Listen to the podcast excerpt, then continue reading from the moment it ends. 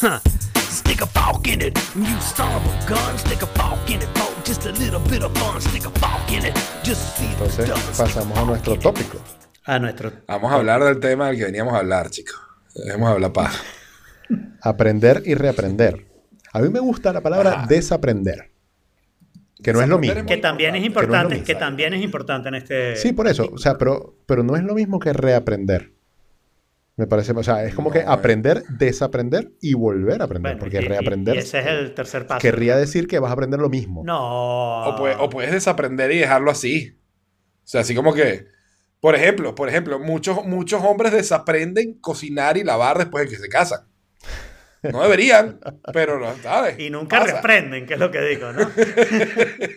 y nunca reprenden. por Pero un poco para, para iniciar el tema, yo creo que el artículo se puede describir así, ¿no? Uno siempre ha pensado que aprender algo es muy bueno, pero en realidad si no haces ese paso que dice Jorge de desaprender, te quedas atascado en cosas que, que se ha descubierto cosas nuevas, que no son como tú pensabas, que han cambiado. ¿No? Y entonces tienes que hacer ese proceso de decir, esto que yo sabía, ahora no lo sé, y el proceso de volver a saber lo nuevo sobre ese tema, ¿no? Entonces el reaprender ¿Qué es lo que yo, yo, yo eso lo llamo, la, yo eso lo llamo cuestionarse? O sea, tú tienes que tomar tus creencias que tú asumes como axiomas y cuestionártelas de vez en cuando. Y decir, esto que yo pienso sobre este tema es lo correcto, ha habido evolución en el tema, es, es la única perspectiva, es la perspectiva correcta, ¿qué, qué ha cambiado? Que hay de nuevo, Que hay de nuevo y cómo lo reviso. Pero yo creo que ese es el primer tema. Y por, por cierto, cada uno tiene una palabra distinta, ¿no? La mía es reaprender, la de Jaime es cuestionarse, la de Jorge es desaprender, ¿no? Cada uno tiene una palabra. Pero bueno, podemos aprender de esto, o reaprender, o desaprender, whatever. O cuestionarnos, o, O cuestionarnos, lo que sea. Pero una de las cosas que yo creo que, que tiene un valor aquí es esa parte de decir, todo vale la pena volverlo a examinar. ¿No? no es que vas a hacer una examinación a ver si examinas, no. Todas las cosas que tú crees que sabes tienes que volverlas a, examinar, desexaminar y reexaminar, ¿no? Para, para, para, para ver si lo que pensabas concuerda con lo que se sigue pensando, con lo que piensa otra gente, con las ideas que hay por ahí. Y, y no hay nada que tú digas esto está escrito en piedra y ya nunca va a cambiar. ¿no? Eso yo creo que es lo primero. ¿no? Sí. no hay nada sagrado. Y por eso no me gusta esa palabra axiomas, porque, bueno, los axiomas son presupuestos y los presupuestos no los vuelves a, cuestionar porque los estás suponiendo como verdad, ¿no? Para mí es el significado de un axioma. Mientras que esto es, esto es más bien las otras cosas, ¿no? Fuera de las matemáticas, que es lo único que tiene axioma. Sí, y lo interesante también en este artículo, que es largo y lo leí, y que define eh, como Y no tenía damage, video. como Y no tenía video ni bullet points. Sí, Eh, define como daño cerebral no solamente el, el hecho de pegarte un golpe en la cabeza y quedar físicamente como limitado, sino que el aprender algo que está errado desde el principio y aprender sobre esa base que ya no tiene eh, fundamento, digamos.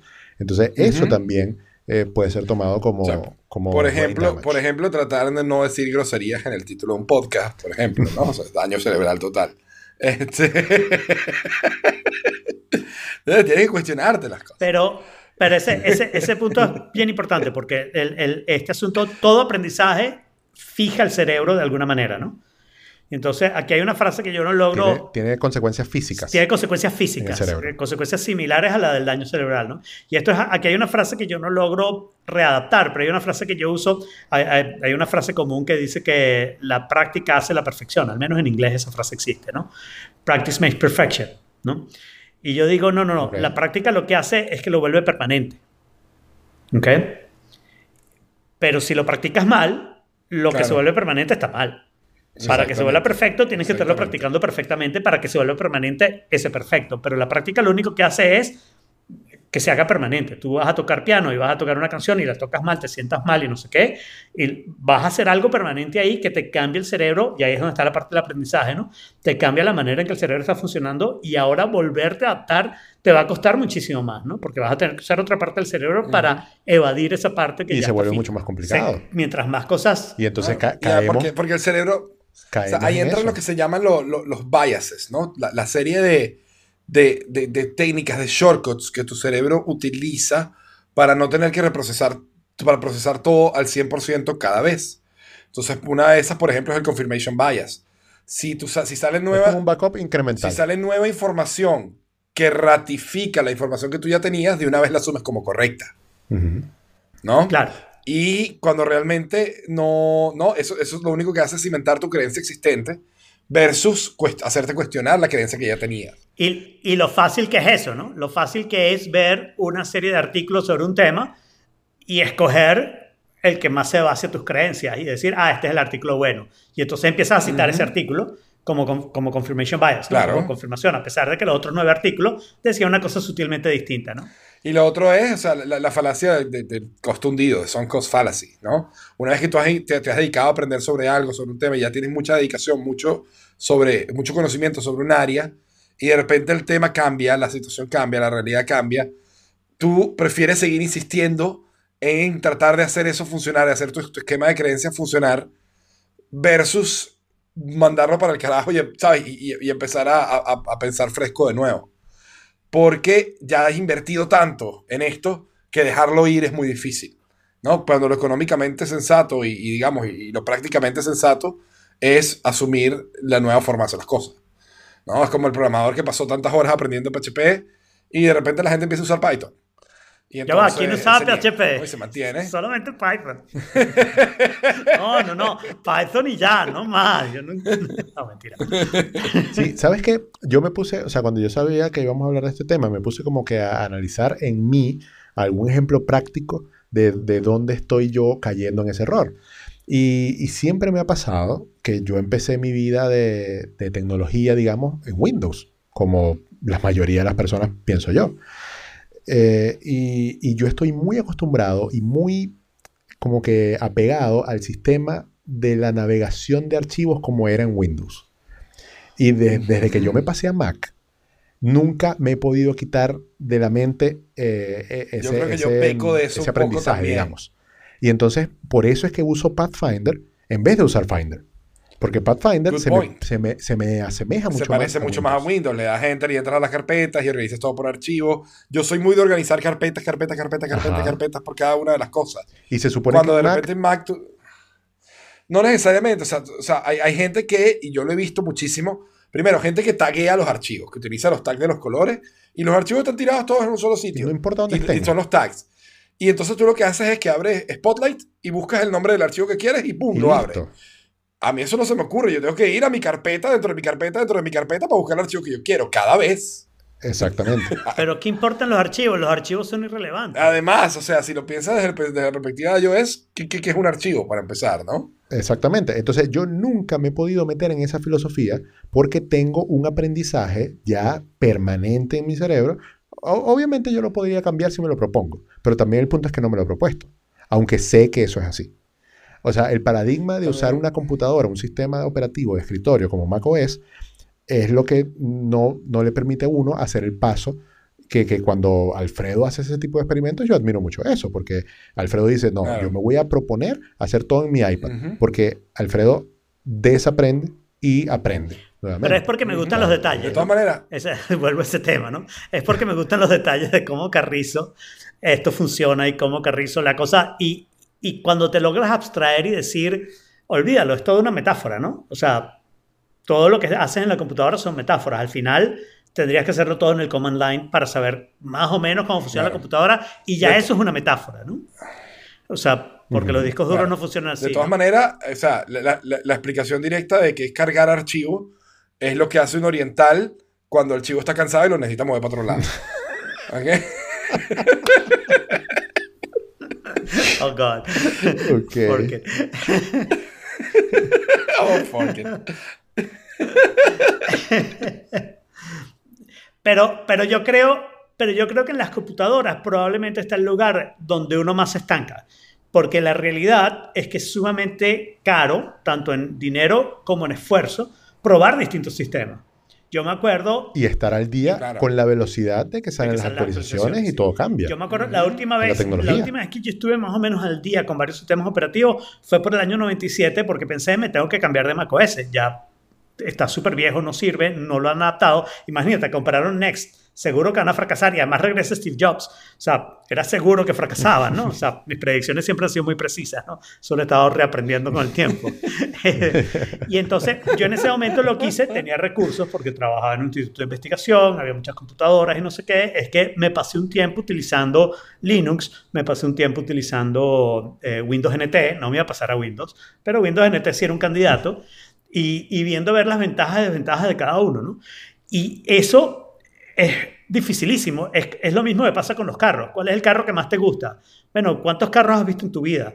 ¿Cuántos te has montado? ¿Cuántos has manejado? Ese número se va reduciendo de una manera hasta que al final tú dices, no, mira, yo no puedo ni siquiera pensar en probar todos los carros ni un porcentaje grande de carros. Yo voy a coger unas marcas y unos ciertos modelos que me atraen y eso, por ahí me voy a ir porque no hay tiempo para probar todo, ¿no?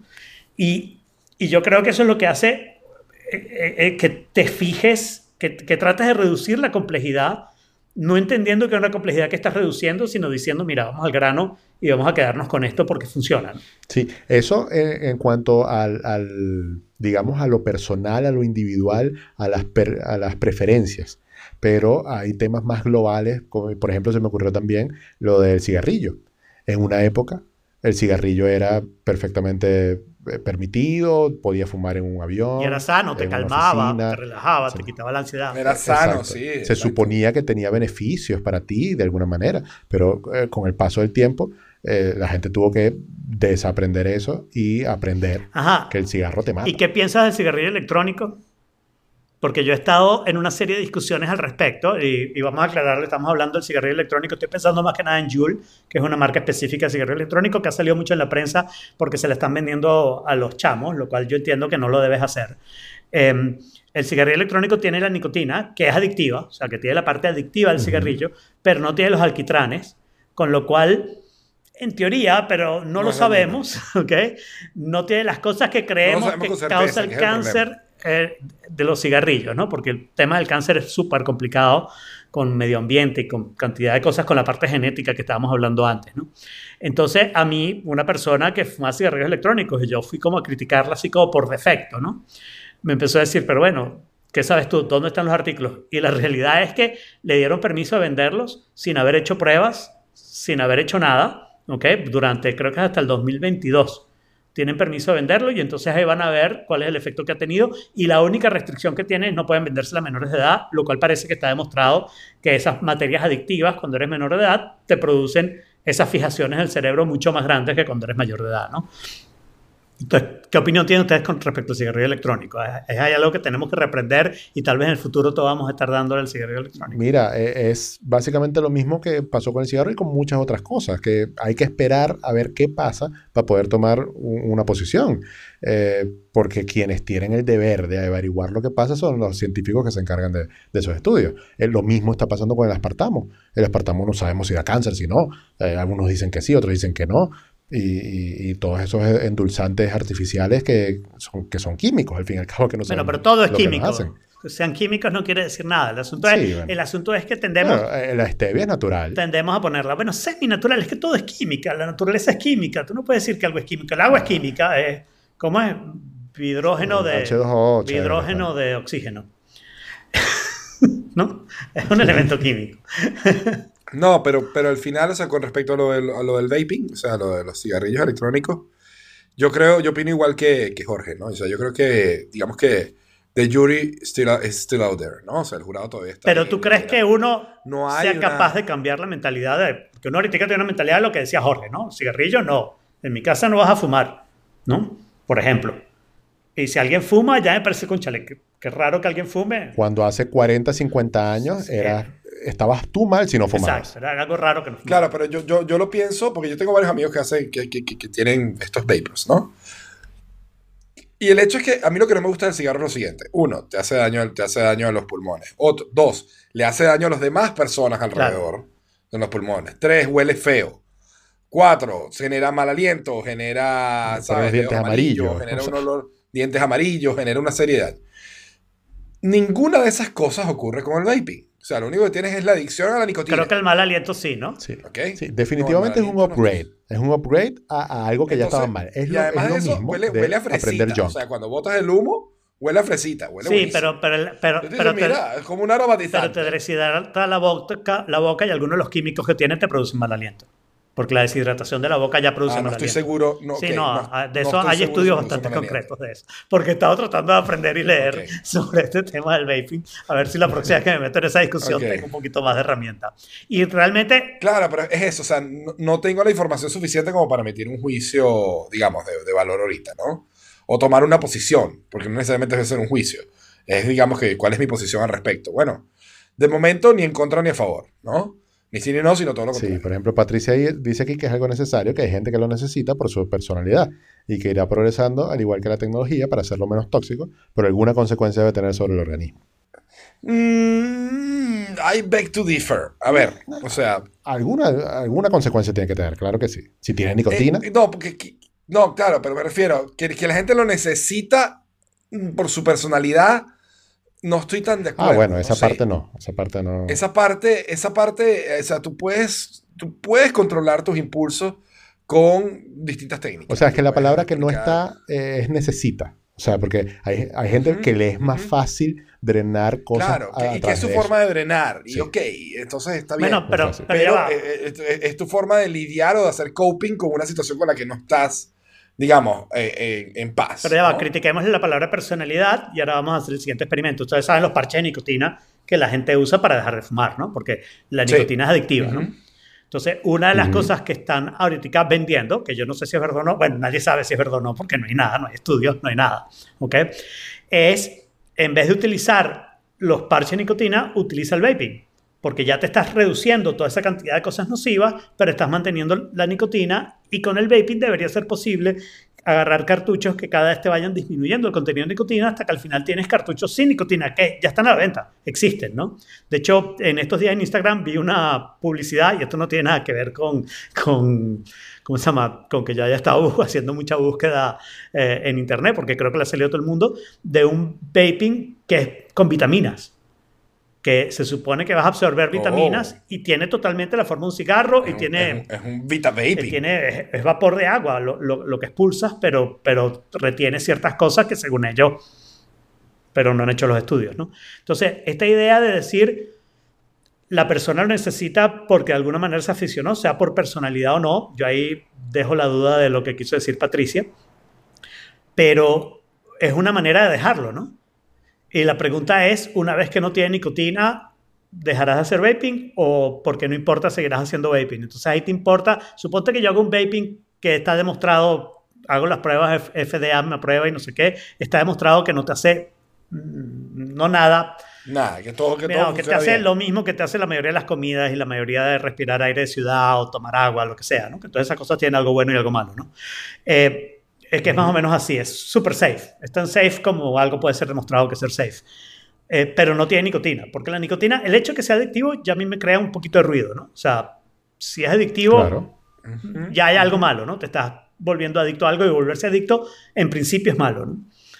Pero si... Está esa consecuencia de la que habla el comentario de Patricia. Exacto. Pero si no es adictivo y lo hace y además te relaja, who cares, ¿no? Pero Sí, no hay problema. Si, si el efecto es safe para el organismo, pero es psicológicamente positivo para ti, porque te relaja, te elimina la ansiedad, te mantiene ocupado, lo que sea, why not? Pero, pero, pero por otro lado está el argumento que acaba de hacer Jaime, que es decirte, mira, no lo necesitas. Para ninguna de esas cosas Ah, bueno. lo A- necesitan. A, esa persona, recomiéndale que se, que se descargue Oak de mi amado Kevin Rose, que va a ser mi, mi objetivo mencionarlo en todos los episodios de Oforkit. Oh. ya se echó a perder este show también. Recomiéndale que medite con Oak y listo. Claro, no, pero por ejemplo, y casualmente eso, eso me trae a otra cosa, un, un hilo que, que hizo un amigo, Novachevsky, si no me equivoco, en Twitter, que él habla de que él nunca le sirvió la meditación, ¿no? Sí. Que la meditación requiere demasiado, o sea, no- realmente te das cuenta que no lo ha entendido, porque Me- la meditación no se trata de tener control de ti, sino se trata de dejarte y, dejar el de tratar de tener control sobre cualquier cosa. Sí, ¿No? me, me encanta su método Pero- porque escuché a Marilyn Manson y Nine Nails para descargar. Exacto, pero, pero su método consiste en drenar y en drenar a través de cosas que le permitan canalizar esa violencia y ese odio reprimido y esa, y esa angustia y esa ansiedad Con el aire. a través de un método que, que es seguro, ¿no? Con el aire que no le hace daño a esto- nadie. Exacto, entonces en este caso a través de música muy pesada, de metal, Y yo te digo, o sea, yo antes de aprender a meditar, eh, estuve, ¿sabes? Toda mi vida, mi adolescencia fue a través del metal, que, que, logré drenar mucha de esa ira y drenar mucha de esa angustia y mucho de ese estrés de esa manera. Y es una forma súper sana y súper buena. Es un espacio de drenar que no le hace daño a nadie. Otra persona, cuando lo, cuando lo tuiteé y lo, y, lo, y, lo, y lo compartí, otra persona me dijo, yo juego first person shooters y voy matando tipos por ahí. Y perfecto, o sea, mientras no lo hagan en la vida real, todo bien. Claro, la línea ¿no? de Es una eso buena forma de con- drenar. Con el, el college shooting puede Exacto. ser muy delgado. De ahí al college shooting está más cerca, pero... Pero hay un problema, volviendo a esto de aprender y reprender y desaprender, hay un problema ahí con eso que yo me pregunto si para mí uno de los beneficios grandes de la meditación es aprender y reaprender sobre ti mismo, ¿no? Y me pregunto si con estos otros métodos realmente logras ese mismo nivel de volverte a conectar con quién eres tú, volver a pensar y repensar y a reaprender y desaprender, ¿no? qué es lo que forma parte de ti, qué es lo que no forma parte de ti, que es una de las cosas que para mí es central en, en el tema de la meditación. Claro, no, la meditación requiere, o sea, requ- porque las formas de drenar es cuando tú no tienes idea, no te conoces a ti lo suficiente, y lo único que sabes es que de esta manera tú logras canalizar e- estos sentimientos que tú no logras contener o no logras controlar. Es como un, un cambio instantáneo. En la meditación, tú llegas y te, te, enfrentas a ese lado oscuro de ti y lo conoces y, de- y descubres de dónde viene. Y lo dejas ir y lo dejas que te controle un rato. Y una, vez que te controló, le dices, ajá, pero tú sigue. O sea, ahora viene otra emoción y ahora viene otra. Y las vas dejando ir y te vas dando cuenta de que tú, tú puedes, digamos, distanciarte de tu, de tu monkey mind y aprender a que esas cosas son pasajeras, que no eres tú. Eso. Tú no eres un, un- un ansioso, tú no eres un estresado, tú sufres de ansiedad y tú sufres de estrés como sufres de hambre o como sufres de, este, de amor lo- y locura. Esa, Esos son sentimientos que pasan y van y vienen y que Sí. tú aprendes a dejar ir y a manejar con más suavidad después con Sí, y, y sabes que solamente en español es que nosotros podemos hacer esa diferencia, porque en inglés es el verbo to be y en español tenemos ser y estar. Entonces tú no eres ansioso, tú estás ansioso durante algún periodo de tiempo. Ujú. Y así sucesivamente con todo estas- todos estos eh, estados en los que puedes Bueno, estar. pero en inglés lo puedes hacer. Bueno, you are not pero anxious, En español tenemos una you have palabra. anxiety.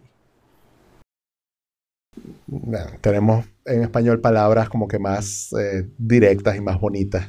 Para, Y- pero, pero, para también, pero expresar. también tenemos frases para echarle la culpa a lo demás. ¿sabes Eso no? es solo porque lo Por aprendiste. ejemplo, tú, tú en, tú en español, pero tú en español, por ejemplo, no dices tú rompiste el vaso, tú dices el vaso se rompió. Claro. ¿Ok? No es culpa a nadie. También lo puedes decir en inglés.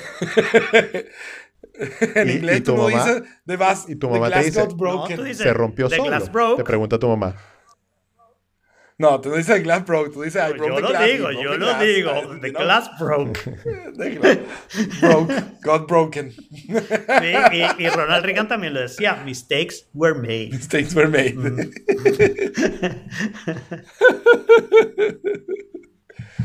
Ah, ya, ya, sa- esa- sabes que también me quedo de ese artículo con, una, con un quote, que no me acuerdo de quién es. Y tengo que aprender, mira, a, a respetar la autoría de los quotes que digo, cuando los digo. Pero dice algo así como que el, analfabetismo del siglo XXI va a ser de esas personas que no tienen la capacidad de desaprender y, y volver a aprender. Y me parece bien, Y, bien y interesante. yo creo que ya es. Estamos en un...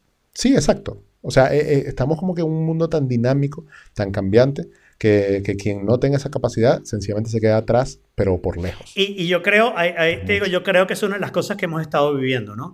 El mundo cambia tan constantemente que ahora quedarte atrasado un par de años, ¿no? Suponte que tú vamos a volver a tecnología porque es lo que conocemos más, ¿no? Pero lo puedes hacer con cualquier cosa. Suponte que tú lo que sabes de tecnología es hace dos años atrás. Eso es el equivalente a hace 10 años a estar 50 años atrás, ¿no? Total. Porque la cantidad de cosas que han pasado y la cantidad de- de, de progreso que ha habido te pone en una situación en la que realmente estás en ridículo. Y entonces una de las cosas que aprendes, creo yo, es a sentir que ese ridículo no existe. Y a pensar que tú estás completamente justificado en pensar como piensas y en saber lo que sabes y en ignorar lo que ignoras, ¿no? Aquí hay un- una cosa que, que Jaime siempre cita, ¿no? Que es esa cosa de que a, a veces sabes poquísimo, entonces tienes enorme confianza, después empiezas a aprender y tu confianza disminuye mucho hasta que tal vez te vuelves un experto y vuelves a tener confianza, ¿no? Que también está en el artículo.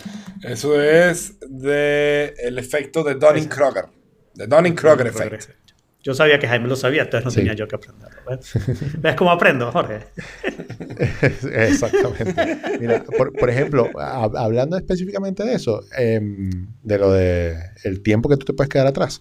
A mí, en estos días, mi mamá me entregó su teléfono, que es Android, que me dice, mira, me está pasando este problema, no sé cómo hacer.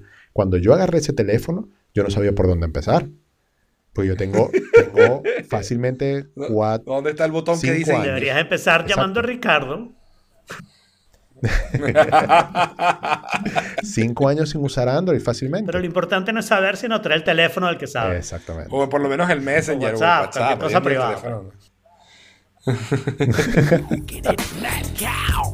a fork in it, lockjaw. Stick a fork in it, salmonella. Stick a fork in it, E. coli. Stick a fork in it.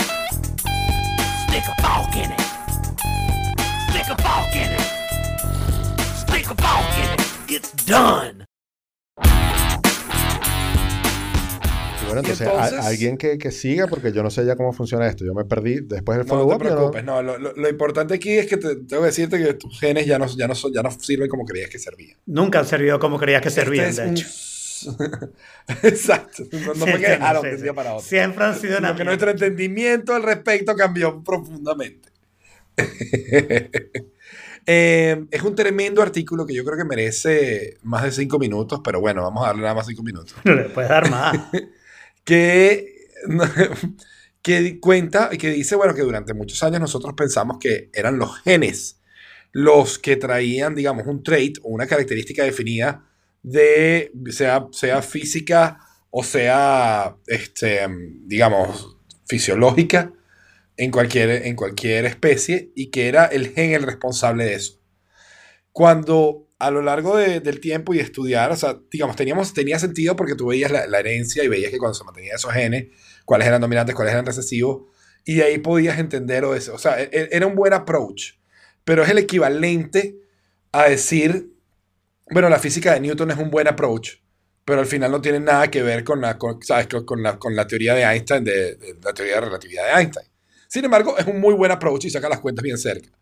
Bueno, lo de los genes es algo parecido, ¿no? Pensábamos que los genes eran los que determinaban las características, pero no son los genes, es la interacción de los genes con las proteínas, con otra serie de partículas, con el ambiente, con otros genes y dependiendo de dónde esté la célula, de qué, de qué parte del ADN está activado o no, es, un proceso mucho más complejo químicamente el que hace que las características de un, organismo surjan o no. Y el ADN lo que tiene es como una base de datos limpia, donde está toda la información de todo lo que puede pasar, pero cómo, eh, cómo o sea, qué es lo que efectivamente pasa, qué son las características que se manifiestan, tienen mucho más que ver con la interacción química que hay entre el ADN y las proteínas y, el RNA y otra serie de, de, componentes. Y al parecer eso tiene mucho que ver con el proceso de, apareamiento, ¿no? Es el proceso de, lograr que sean dos seres lo que construyen un ser nuevo, ¿no?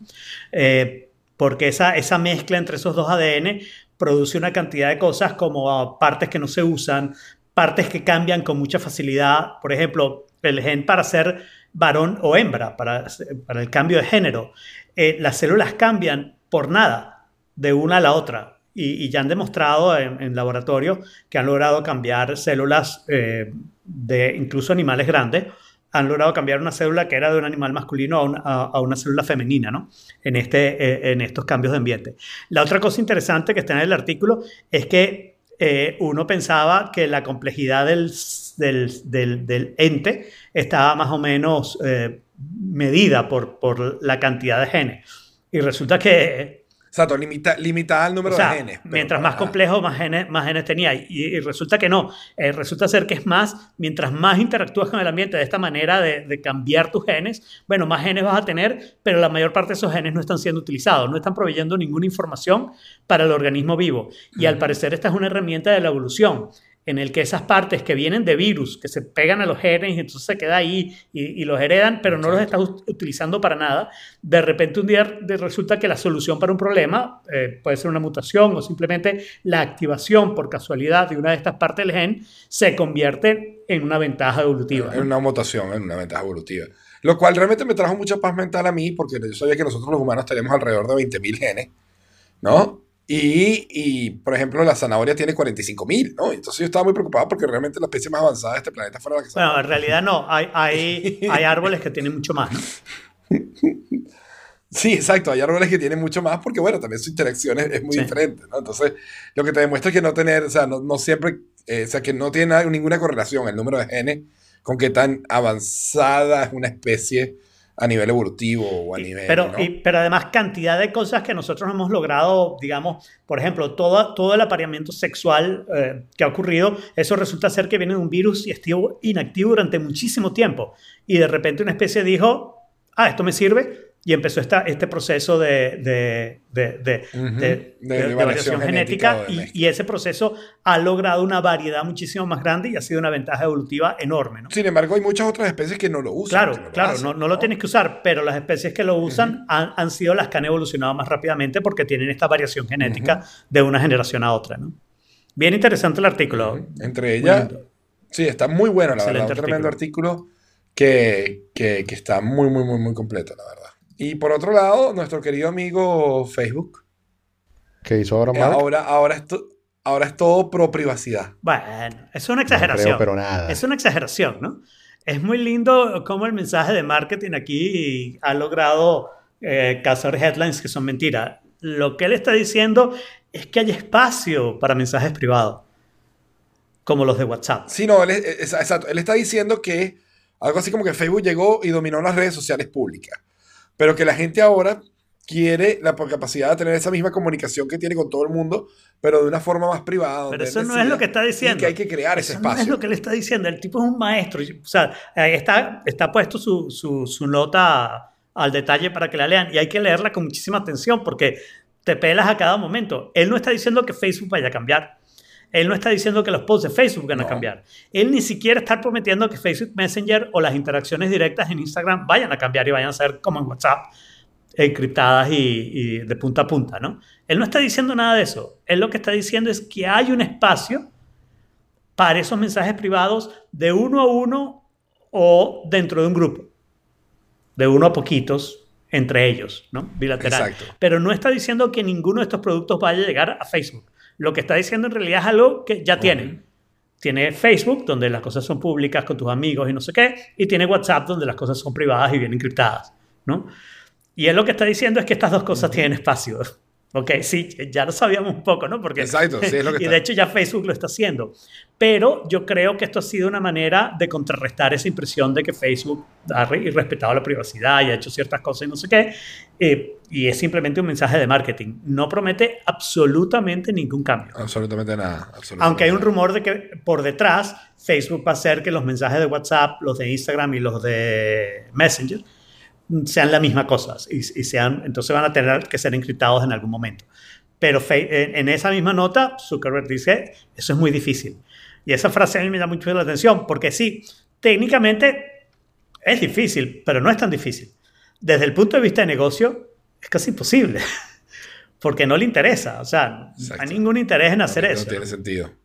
No, pero sin embargo, si logra hacer algo de eso y logra posicionar Facebook como el proveedor de contenidos, tanto públicos como privados, es, todavía más dominancia del mercado. Claro, pero lo tiene, pero la pregunta es si lo va a hacer bien o solamente va a decir que lo hace, ¿no? O sea, imagínate a alguien que hable como Apple y diga yo te respeto la privacidad y no sé qué, pero cuando vas a ver los productos encuentras que no tienen la escrituación de punta a punta, que no hacen ciertas cosas bien, que no hacen, que están sacando tu información, porque Facebook al fin y al cabo no importa si lo usas o no.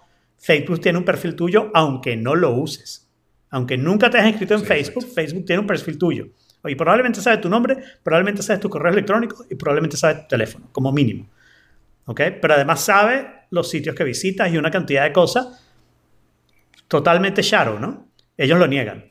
Sí, sí, con el pixel y todo eso. o sea, a Facebook no hay que creerle nada. Facebook demuestra semana tras semana que, que, que, miente. Y, y, esa es mi pregunta. Si esto es más bien una maniobra de marketing que cada vez que uno le reclame decir, bueno, ¿y dónde lo estás haciendo? Pueden apuntar a WhatsApp a decir, mira, ahí está, está ahí, ahí funciona, ¿no? ¿Ok?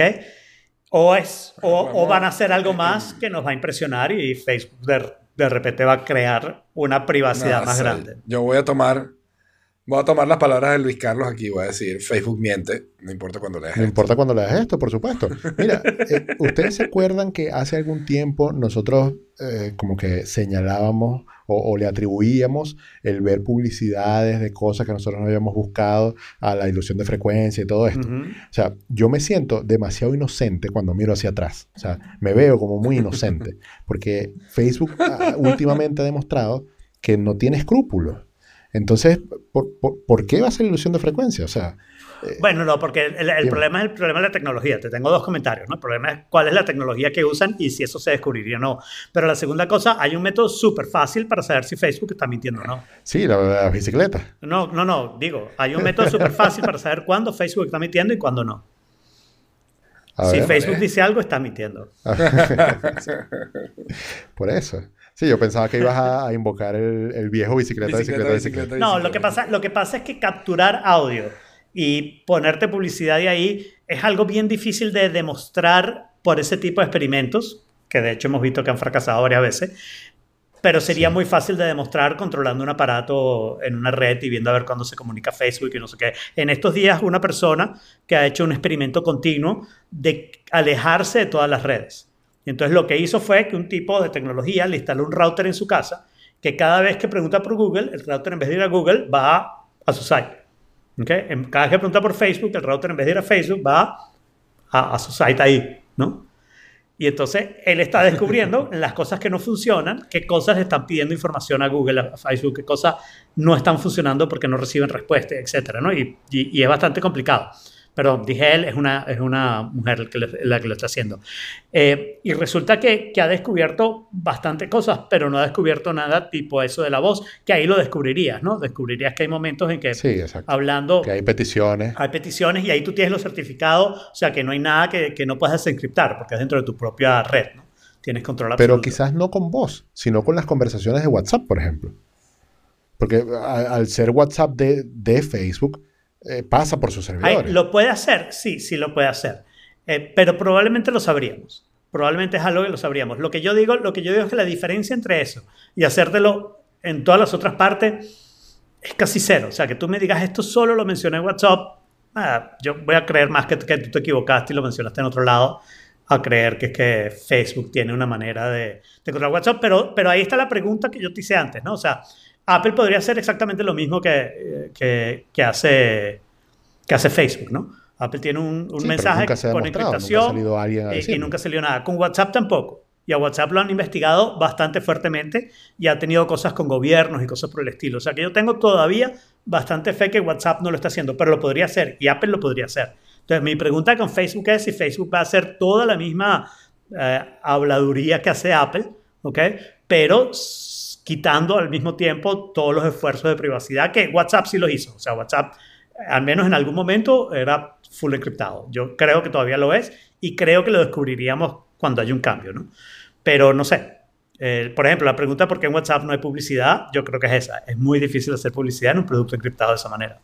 Publicidad con sentido, publicidad que gane plata, ¿no? Sí, exacto. Bueno, pues si no, hay que, cort- hay que terminar agarrando esas empresas y partiéndolas en pedazos. Incluyendo a Apple. Ah, como pro- Incluyendo a Apple según Sí. Elizabeth Warren. Amazon, Google. Elizabeth Warren es la senadora de Massachusetts. Es profesora de Derecho de, de Harvard. De economía.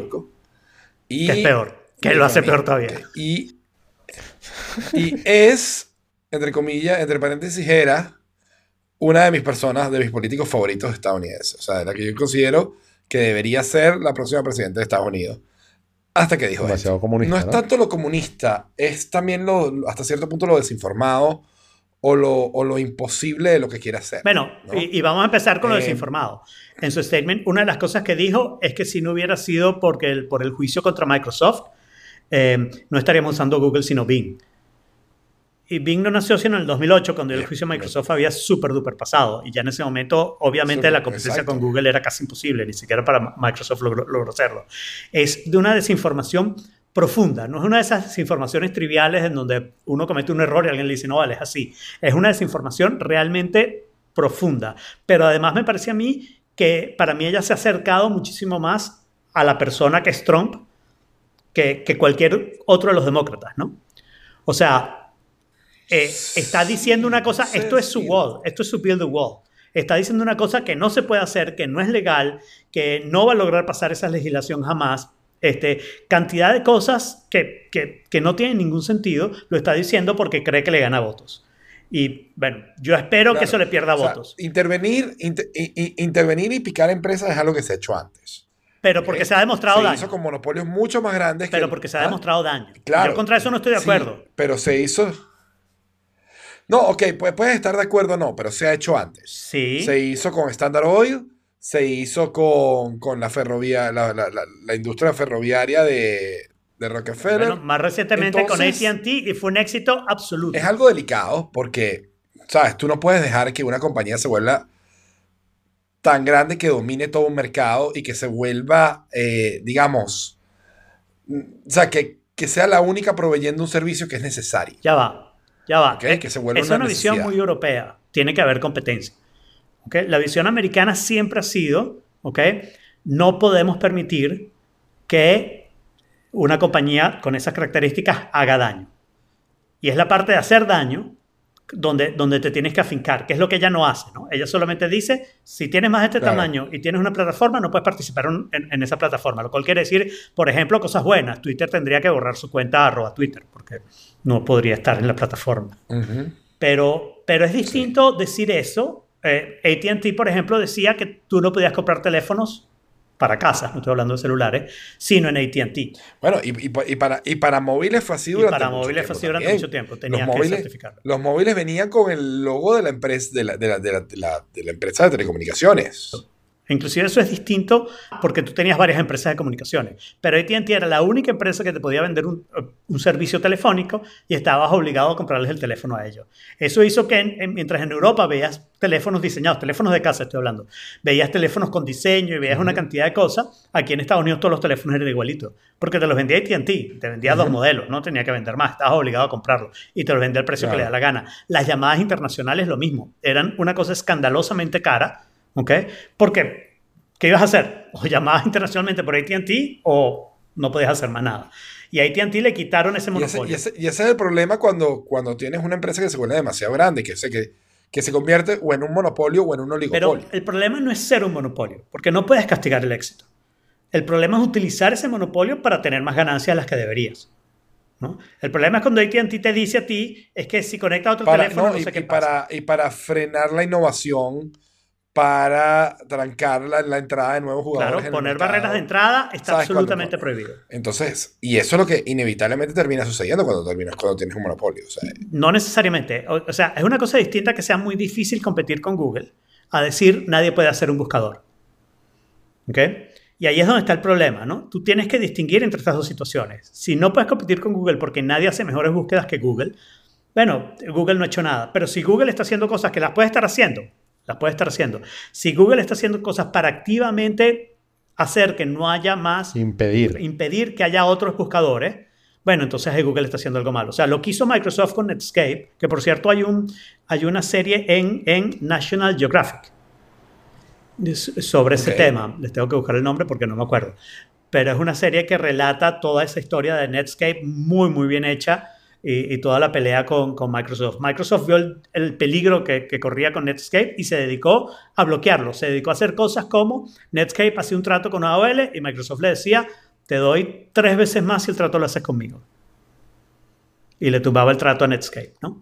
Ese tipo de cosas sí deben estar prohibidas. Estás impidiendo que la gente pueda hacer un software para el sistema operativo que tú haces, que es el 95% o más de, de, Claro, tienes, tienes, un monopolio y lo estás usando. Estás usando tu monopolio en sistemas operativos para adquirir un monopolio de exploradores, de navegadores. ¿ok? Bueno, que al final fue Google el que se lo ganó, ¿no? Bueno, pero, en parte se lo ganó y ahí sí. Pero se lo ganó por su mérito propio. Claro, pero, pero ya va, pero en parte se lo ganó porque a Microsoft le pusieron un parado. Porque si Microsoft hubiera seguido haciendo la cosa de no puedes correr aquí, no te funciona esta página, esta página no puede funcionar sino esto, que ahora lo está volviendo a hacer con Edge, por cierto. Skype ahora solo funciona con Edge y con Chrome. No funciona con Safari o con Firefox. Sin ninguna razón. Pero yo creo que tiene que demostrar daño para hacer esta proposición y ella simplemente está diciendo, si tienes un tamaño y una plataforma, te voy a prohibir que participes en la plataforma. Lo cual es absurdo y voy a dar el caso de Apple ahora. Apple tiene una tienda de aplicaciones, de apps para, para iOS devices. Esta ley diría que Apple no puede poner sus aplicaciones en la tienda. Si Apple es dueña de la tienda, tiene que sacar sus aplicaciones de la tienda. Y entonces, y entonces ¿qué? ¿Tú vas a ofrecer un teléfono sin aplicaciones? No, no, eh, lo que no puedo es ponerlas en la tienda. O sea, el teléfono puede venir con las aplicaciones, pero yo no te puedo poner nuevas aplicaciones a través de la tienda que yo controlo. ¿Ok? Entonces, sepa- tendrías que separar la tienda para yo poder poner las aplicaciones ahí. Lo cual quiere decir que vas a vulnerar la, la protección que tiene iOS, que es una de sus ventajas competitivas, para eh, que el teléfono sea seguro, que el iPhone sea seguro. Y entonces, estás haciendo de daño al consumidor porque tú piensas que tener una plataforma y tener más de una, creo que 25 millardos de tamaño de, de- el precio total de la compañía, esas dos cosas juntas es ya dañino y las estás dividiendo y le vas a hacer daño a los consumidores. Esa es la parte donde yo digo, de verdad, para mí se volvió loca. Sí, no, ahí se, se le fueron los tapones. Y, y- y Ben Thompson hace un tremendo análisis de eso, ¿no? Sí, El artículo de Estrategia está Excelente. muy bueno, explicando dónde, dónde ella está, se, se les volaron los tapones, pues, ¿no? Em, así que, Mira, y, bueno, y- nada. y con- continuando aquí, eh, ¿ustedes se acuerdan de Reader? Con doble E, Reader, la aplicación para. Mac y iOS que, que era que, un, que leía RCS. un reader de RCS, exacto. Es, esa para mí era la mejor aplicación, así como, como Sparrow era el mejor cliente de correos en Mac, de email. eh, como así era Reader para la lectura de RCS. Ellos en el 2015 sacaron la versión 3 y murieron. Y luego el año pasado anunciaron más o menos en agosto, finales de agosto, que Reader 4 iba a salir, y que iba a salir como una aplicación nueva, o sea, como una compra nueva. Nice. Y hace un par de horas apenas acaban de sacar, o sea, pusieron un tweet que dice beta.reader.ch. Y es que Brutal. y es que sacaron un beta eh, de Reader 4 para Mac y, y en la dirección eh, avisan que fue totalmente reescrito eh, para, para Mac y que ya está casi terminada la, la versión de iOS bueno, con unos features nuevos y tal. Está en beta. qué bueno. Y entonces, eh, al finalizar el, el podcast, la voy a descargar porque como tengo una MacBook Air 2018, solamente puedo eh, conectarme por un Hangout y grabar en Audio Hijack. claro. Este, yo tal vez la baje, yo, yo en cambio era usuario de Google Reader y, y lloré mucho cuando desapareció. Y ahora estoy usando, Bueno, Sí, pero totalmente. Feedly, ahora estoy usando Feedly, Feedly. pero no estoy contento con Feedly Feedly. nunca me ha gustado. Reader eh, es clásico. O sea, es como el- un RSS Reader como debe ser. Yo no estoy contento con, con Feedly. Lo uso, pero lo uso más bien porque, bueno, porque es mejor que, que Flipboard, pues, pero, pero más nada. Eh, pues, claro, lo mejor que es hay. lo mejorcito que he encontrado, pues, pero cualquier opción me Exacto. cambio lo más rápido que pueda. Voy a tardar bastante en volver a poner todos mis feeds en un nuevo reader. No, tú puedes exportar un JSON, En Feedly. tienes que Sí, poder. eh, eh. O sea, no, no consigo Sí, un lector RSS. Es que Feedly no es un lector de. RSS, eso es lo que a mí no me gusta. Es, es un agregador. en Es un agregador, pero, igual, pero o sea, te esconde los RSS. O sea, él, no te No, permite, que poder. él no te permite agarrar un RSS y decirme, mira, dame lo que te da este feed. Tienes que irte al site y él te dice, ok, yo te consigo los artículos. Y tú no tienes claro si está usando RSS o no. Te imaginas que lo está usando porque esa es la manera en que tú lo construirías, ¿no? Pero estoy seguro que hay sites donde usa otras cosas. O sea, scrapers y cosas así para evitar utilizar el RSS, eh, evitar que haya publicidad, evitar un montón de cosas. Ya, bueno. No sé. eh, Probemos eh, Reader eh, lo lo probaré, comentamos pero, la semana que pero claro, yo lo necesito en iOS. Yo lo probaré cuando llegue a iOS. Ah, ya, ok. Bueno, pasamos a los Entonces, mini tópicos. Bueno, y, y- y Héctor, bueno, sí, podemos pasar a los mini tópicos, pero Héctor, antes de Ajá. eso, Héctor nos manda que se consiguió en el metro de Chile a alguien con un tatuaje que yo tengo, tengo que decir que es el logo, es el logo de, de O4. Wow. Así que mira, tenemos, tenemos fans en Chile, es Gracias, intenso. gracias. Por la verdad que con un episodio que apenas se ha distribuido es un logro bastante grande que alguien se haya tratado, que alguien haya visto el logo es bastante grande como En, ayer ayer haya visto el logo, claro. Entró ayer en iTunes y es una sensación. Por eso fue que te dije 40 eh, escuchas en la primera hora. En primera hora, sí. Lo demás es historia ya. Como... Entonces, aquí hay algo que dice Living Neverland. Sí. que su- supongo que tiene que ver con Michael Jackson, pero no lo he visto. Sí, es, es un documental de cuatro horas sobre... Oh my god, ¿quién va a ver cuatro horas sobre un documental sobre el nerd? Es que no es sobre Neverland, ¿ok? Es sobre las acusaciones de Michael Jackson y abuso. Son dos acusadores que han hablado, que fueron los que exoneraron a Michael Jackson en el 2005, diciendo que ellos mintieron en el 2005. Claro, eso ya está aclarado. Ambos Michael dos. Jackson nunca tocó niños. Él nunca hubiese sido capaz. No, está aclarado después de este documental que hizo más de lo que tú piensas. Y yo les recomiendo ver el documental porque la verdad que es bastante fuerte. Pero el tema que más, nada, más quería hablarles es el hecho de que muchísima gente ha empezado a eh, dejar de utilizar a Michael Jackson por esta connotación, ¿no? Y este, este documental salió en HBO y salió también en el en BBC en 4, en el Channel 4 de la BBC en, Inglaterra, y ha tenido un impacto de ese tipo, tanto de la gente que lo defiende como Jorge, como de la gente que ha decidido que hay que alejarse de Michael Jackson inmediatamente. ¿no?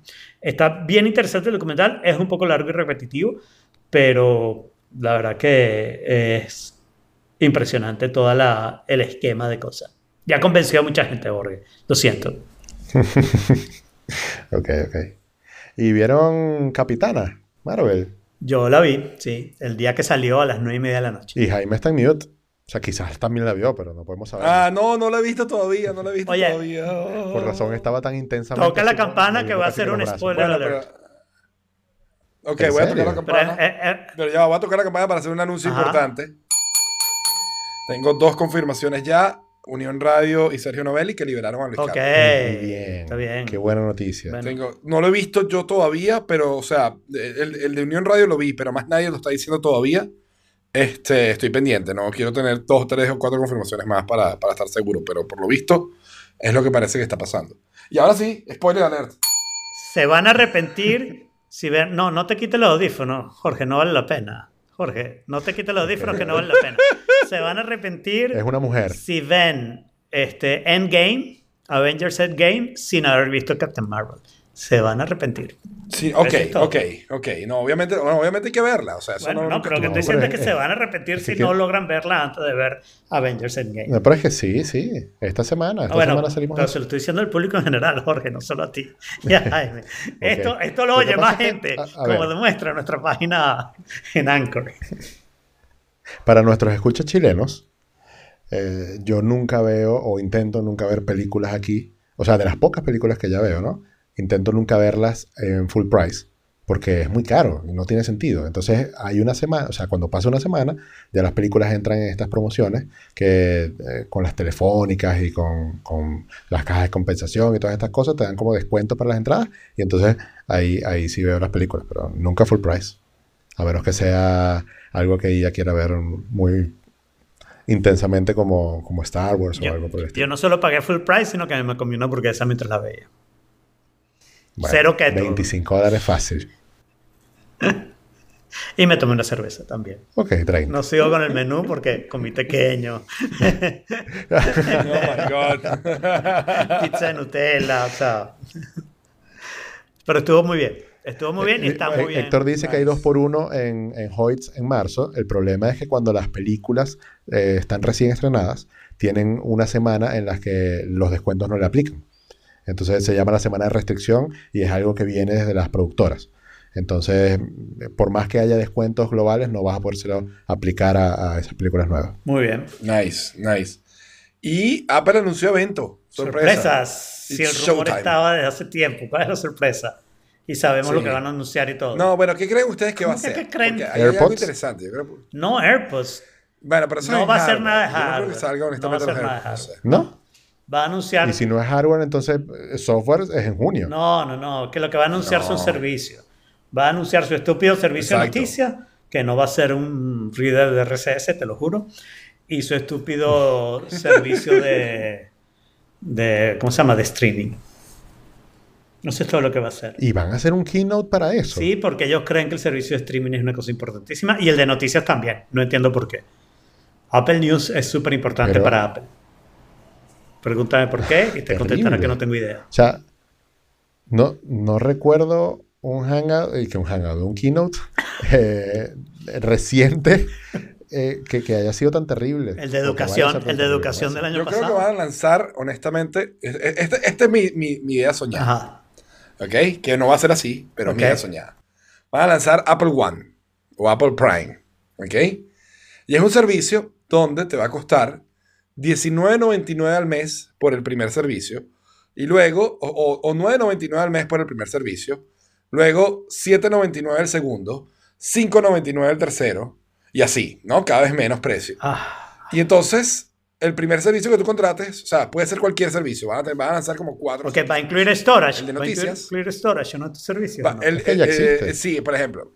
¿Ah? Ya existe el de storage. Eh, el de storage ya existe, ¿ok? Claro, pero digo, si, si, si en este, Este, precio, o sea, el de storage cuenta. Como un, como un revamp, Ah, como un revamp del storage. Probablemente, no sé si va a ser un servicio aparte o va a estar incluido dentro de alguno de lo que está. Pero el de noticias, el de video. Apple Que ya lo Music, tengo porque me lo regala Verizon. ¿ok? Entonces, yo llego y, por ejemplo, pago 9.99 por Apple Music. Ah, quiero agregar el de, el de video, son 7.99. Quiero agregar el de noticias, son 3.99 más. ¿No? Quiero agregar storage. Y es porque eso es 1.99 más. mejor que decirte pagas 20 dólares y tienes todos los servicios incluidos. Porque tú puedes escoger y tienes la libertad de escoger. claro, Sí, ¿qué para quieres y eso, cuánto eso- pagas? pero eso no le Pero eso conviene no a Apple. parece algo muy Apple. Eso no le conviene a Apple. Esto es No, por eso te digo que esa sería mi Claro. idea soñada. El, el No, decirte pero- 20 pero bueno. dólares, tienes 2 teras de storage, tienes news, tienes eh, streaming, tienes eh, music y qué sé yo qué más tendrá Apple por ahí guardado.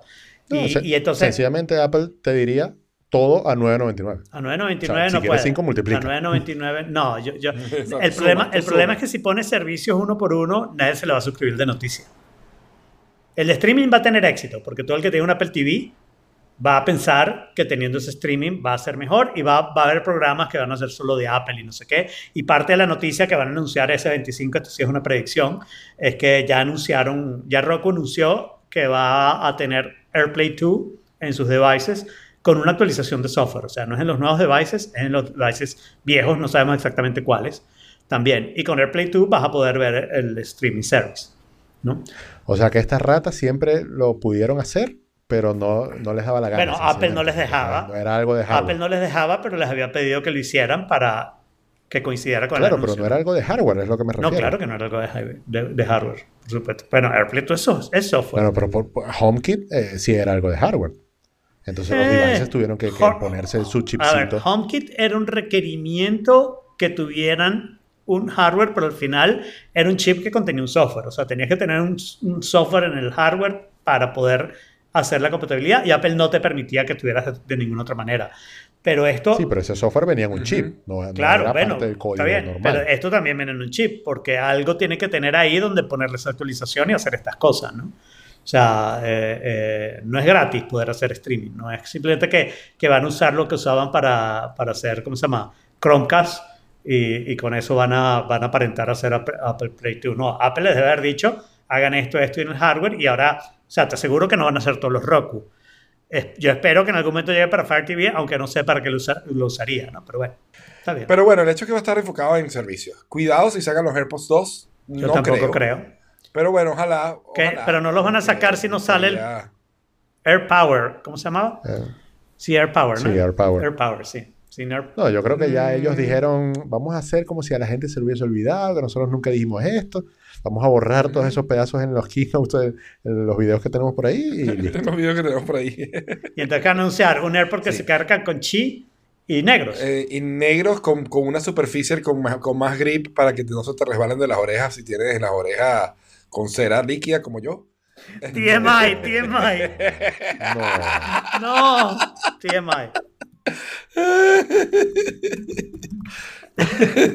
No, no.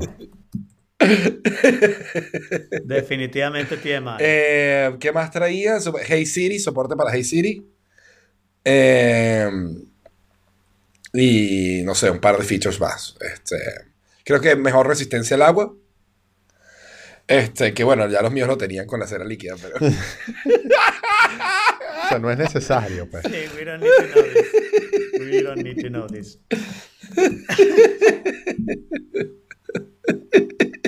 Mírame, eh, estoy de acuerdo con que haya- hayamos dejado un par de links pendientes, pero había eh, el, el otro sí lo quería mencionar. Menciona lo que te dé la gana. Bullets.tech. Eh, Aquí no hay censura. Ok. Excepto que estás censurando el tema. Bullets. Ok, no, pero nada. Bullets.tech. eh, eh, son dos minutos. Conseguí esta página eh, esta semana y tenía que compartirla. Es básicamente para Jorge, ¿ok? A ver. Porque lo que hace es tomar artículos y, y y importantes que salen en la semana de tecnología, de ciencia, muy interesante, y te lo pone en tres o cuatro bullet points. Uf. Se leen rapidito, agarras la, la información importante del artículo y no hace falta ver el video. La cúspide del TLDR. Ajá, la cúspide, exacto, la cúspide del TD. Y exactamente lo contrario de lo que a mí me gusta. Ya los videos eran un problema, esto Sí. va a ser peor Exacto. todavía. Es menos información. Porque la verdad que a mí con la edad... Ahorras tiempo. No, no ahorras tiempo, pierdes los detalles y los detalles es donde está lo interesante. A mí con la edad esa es una de las cosas que me gusta. Siempre me ha gustado la lógica, pero ahora me gustan los detalles, la- la- las cositas esas que las cosas no son como estás pensando porque hay estos detalles que te friegan la, la cosa. ¿no? Eh, el, el- había un dicho, creo que en español también, ¿no? que el, el diablo está en los detalles. ¿no? El diablo está en los detalles. Sí, sí. Pero también el cielo está en los detalles. Nos volvimos creyentes ahora. Totalmente. Nos volvimos creyentes. Si vamos a hablar del diablo, tenemos que ser creyentes. El diablo. Entonces, pero a mí me Ronaldo, parece fantástico para, para mantener Hizo los tres goles. Y pasó la lluvia. ¿Cómo? Aquí paréntesis, instant news. En serio. Importantísima Hizo para nuestro público que siempre nos sigue para las noticias de última hora de fútbol. Sí. ¿no? Muy importante, muy importante. Pasó la lluvia. Bueno, me alegro. Un, un campanazo, un campanazo por cada gol. Un capolaboro.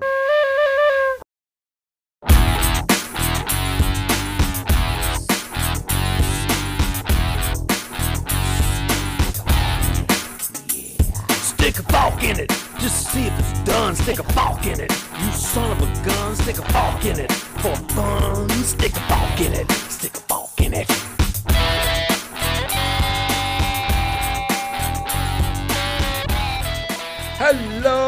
Esto es Soft Fork It, el único podcast que importa y a veces exporta.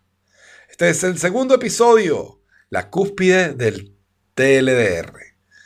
Hoy hablamos sobre orejas con cera líquida, cargar archivos, la maldición del internet lento y del botón que dice indio. Entonces tenemos que empezar hablando hoy de no necesariamente algo tan bueno, No, de hecho de algo burda malo. bastante malo, sí. Se trata de Luis Carlos, periodista este, Luis español. Carlos ¿verdad? Díaz, periodista español y venezolano, Sí. eh, que honestamente, si hay un periodista al que yo le creo ciegamente lo que dice es a él. ¿No? no hay nadie que yo conozca más, que haya hecho más por enseñarme a mí y, y a mí. Y cuando digo a mí, hablo de todos los venezolanos que estamos en, en Twitter, sobre cómo hacer para, ¿sabes? Eh, hacer una investigación periodística, corroborar fuentes, hacerlo, tejer redes, buscar corroboración de las informaciones, cómo reaccionar mesuradamente ante, ¿sabes? Las noticias de alarma que surgen, su- suelen pasar por las redes sociales con tanta frecuencia. ¿no? Básicamente, cómo ser un ciudadano digital. Eso es lo que, Cómo ser un ciudadano digital. Es un es excelente resumen. Luis Carlos hace, porque lo sigue haciendo. Y yo quiero, Jaime, que, que contemos cada uno la historia que tiene con Luis Carlos, porque estoy seguro que todos tenemos una historia con Luis Carlos, aunque Totalmente. Alfredo, por lo visto, quizás no... Bueno, yo seguía a Luis Carlos en Twitter y seguía a Naki en Twitter y en Facebook. Y ya. Bien. Y ya, Ok. esa es toda la historia y los leía y, y, y chévere. Y de vez en cuando le respondía alguna cosa, pero no hay mucha historia. Sí, pero, pero igual, qui- quisiera empezar yo, porque cuando, cuando yo empecé a ver a Luis Carlos, yo siempre veía a alguien en Twitter que eh, tenía buen criterio, decía las cosas como eran, era bien objetivo, pero me parecía súper arrogante. O sea, su manera de comunicar las cosas no me, no me cuadraba, no me gustaba. Entonces, eh, tuve la oportunidad de verlo eh, en un evento de, de estos que van, ¿cómo se llama el de tendencias digitales? Eh, el, el de. Luis, Luis Vicente León. El de Luis ¿verdad? Vicente León, ajá. Exacto. Él, él- él siempre daba giras por Venezuela, dando datos y tal, y donde estaba. Luis Vicente León también estaba Luis Carlos. Entonces, una vez lo vi en un evento en el Hotel del Lago, en Maracaibo, y, y yo dije, pero ¿cómo puede ser que una persona con la que yo estoy de acuerdo totalmente en lo que está diciendo no me convenza o, o cause rechazo en mí por su manera de expresarse? Entonces, eh, era algo muy curioso porque yo lo respetaba muchísimo, pero sencillamente me caía mal. Así, así de sencillo. Con el tiempo, con el tiempo me fui dando cuenta que, que e- era, era más un prejuicio mío que otra cosa. Porque hoy en la mañana, cuando yo me despierto con la noticia, porque hay que dar la noticia, re- resulta que ayer en la tarde em, Luis Carlos iba saliendo de su trabajo en Unión Radio. Él eh, manejaba bicicleta, se movía en bicicleta en Caracas. eh, lo agarró el SEBIN, lo desapareció por nueve horas más o menos. Y luego, cuando supieron de, de- de la vida de Luis Carlos otra vez, resulta que era que el SEBIN lo estaba llevando esposado hacia su propia casa para presenciar el allanamiento de, de sus pertenencias, pues, de su casa. Eh, El robo de sus pertenencias. Sí, claro, donde se llevaron teléfonos, celulares, dinero eh, y lo trasladaron otra vez hacia el helicoide. Entonces, eh, entonces, mira, em, ¿a, a dónde, ¿a dónde iba? No, bueno, y el punto, o sea, lo, lo que, está, lo que estabas llegando, o sea, estabas contando la noticia para establecer, bueno, cómo, cómo fue que, que, que, o sea, te levantaste en la mañana con la noticia Ah, claro, y claro. cómo reaccionaste, Eh, ¿no? Eso, lo que pasa es que sonó el teléfono con WhatsApp y, y me perdí. Eh, No. Entonces, esta Eso le mañana... pasa a mucha gente. Sí, sí. Esta mañana me levanté con la, con la noticia y me puse a pensar, o sea, se- se- incluso se me salieron unas lágrimas, porque yo hoy me identifiqué mucho, o sea, me vi muy reflejado en la persona Luis Carlos, porque él sencillamente lo que hace es informar, decir la verdad, expresarse en un país que le, le- le pone límites y que quiere censurar.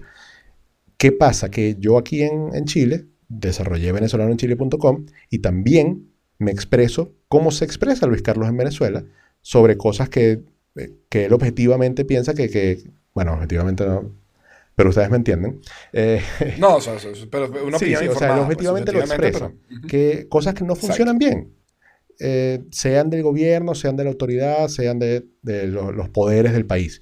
Yo aquí en Chile hago eso con extranjería, con la policía de investigaciones, y, y me daría terror que, yo estuviera en esa posición en algún momento, o sea, que, que me viera yo amenazado sencillamente por expresar lo que pienso de estas autoridades.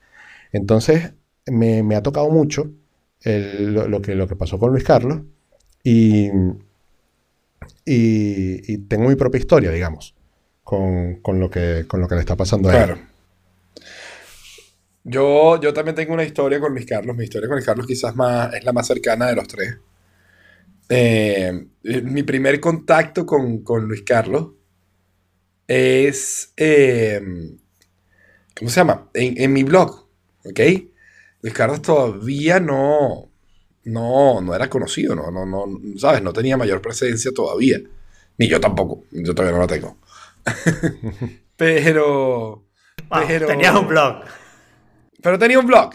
Y en ese blog, yo digo, ¿sabes? O sea, hice un post todo hater después de aquellas elecciones de 2006, cuando pierde el maracucho este. Manuel Eh, Rosales. Manuel Rosales. ¿No? Diciendo que eso era exactamente lo que iba a pasar, que pasó exactamente lo que yo había predicho, que tal, que el país se iba para atrás, que bla, bla, bla. Pero lo hago en un tono muy, muy feo, ¿no? Como suelo yo hacer las cosas a veces. Y, y Luis Carlos me ha dejado un mensaje absolutamente hater. Eh, un, ¿Sabes? Un, comentario en el, en el post. Y ese fue mi primer contacto con él. Pasaron los años, y yo creo que eso se debe haber olvidado. Él se debe haber olvidado de mí, yo me debe haber olvidado de él. Y a través de, de, de, de Refresh Valencia y a través de, todo este encuentro en Twitter, En esa época. pues claro. bueno, nos, nos- nos- exacto, nos empezamos a hacer más panas, o sea, empezamos a, ¿sabes? a intercambiar mensajes, tal, etcétera, esto y lo otro. En algún evento que yo fui a Caracas, él estaba también dando alguna ponencia, yo iba a hablar de Refresh, él estaría hablando de periodismo digital, y ahí nos conocimos.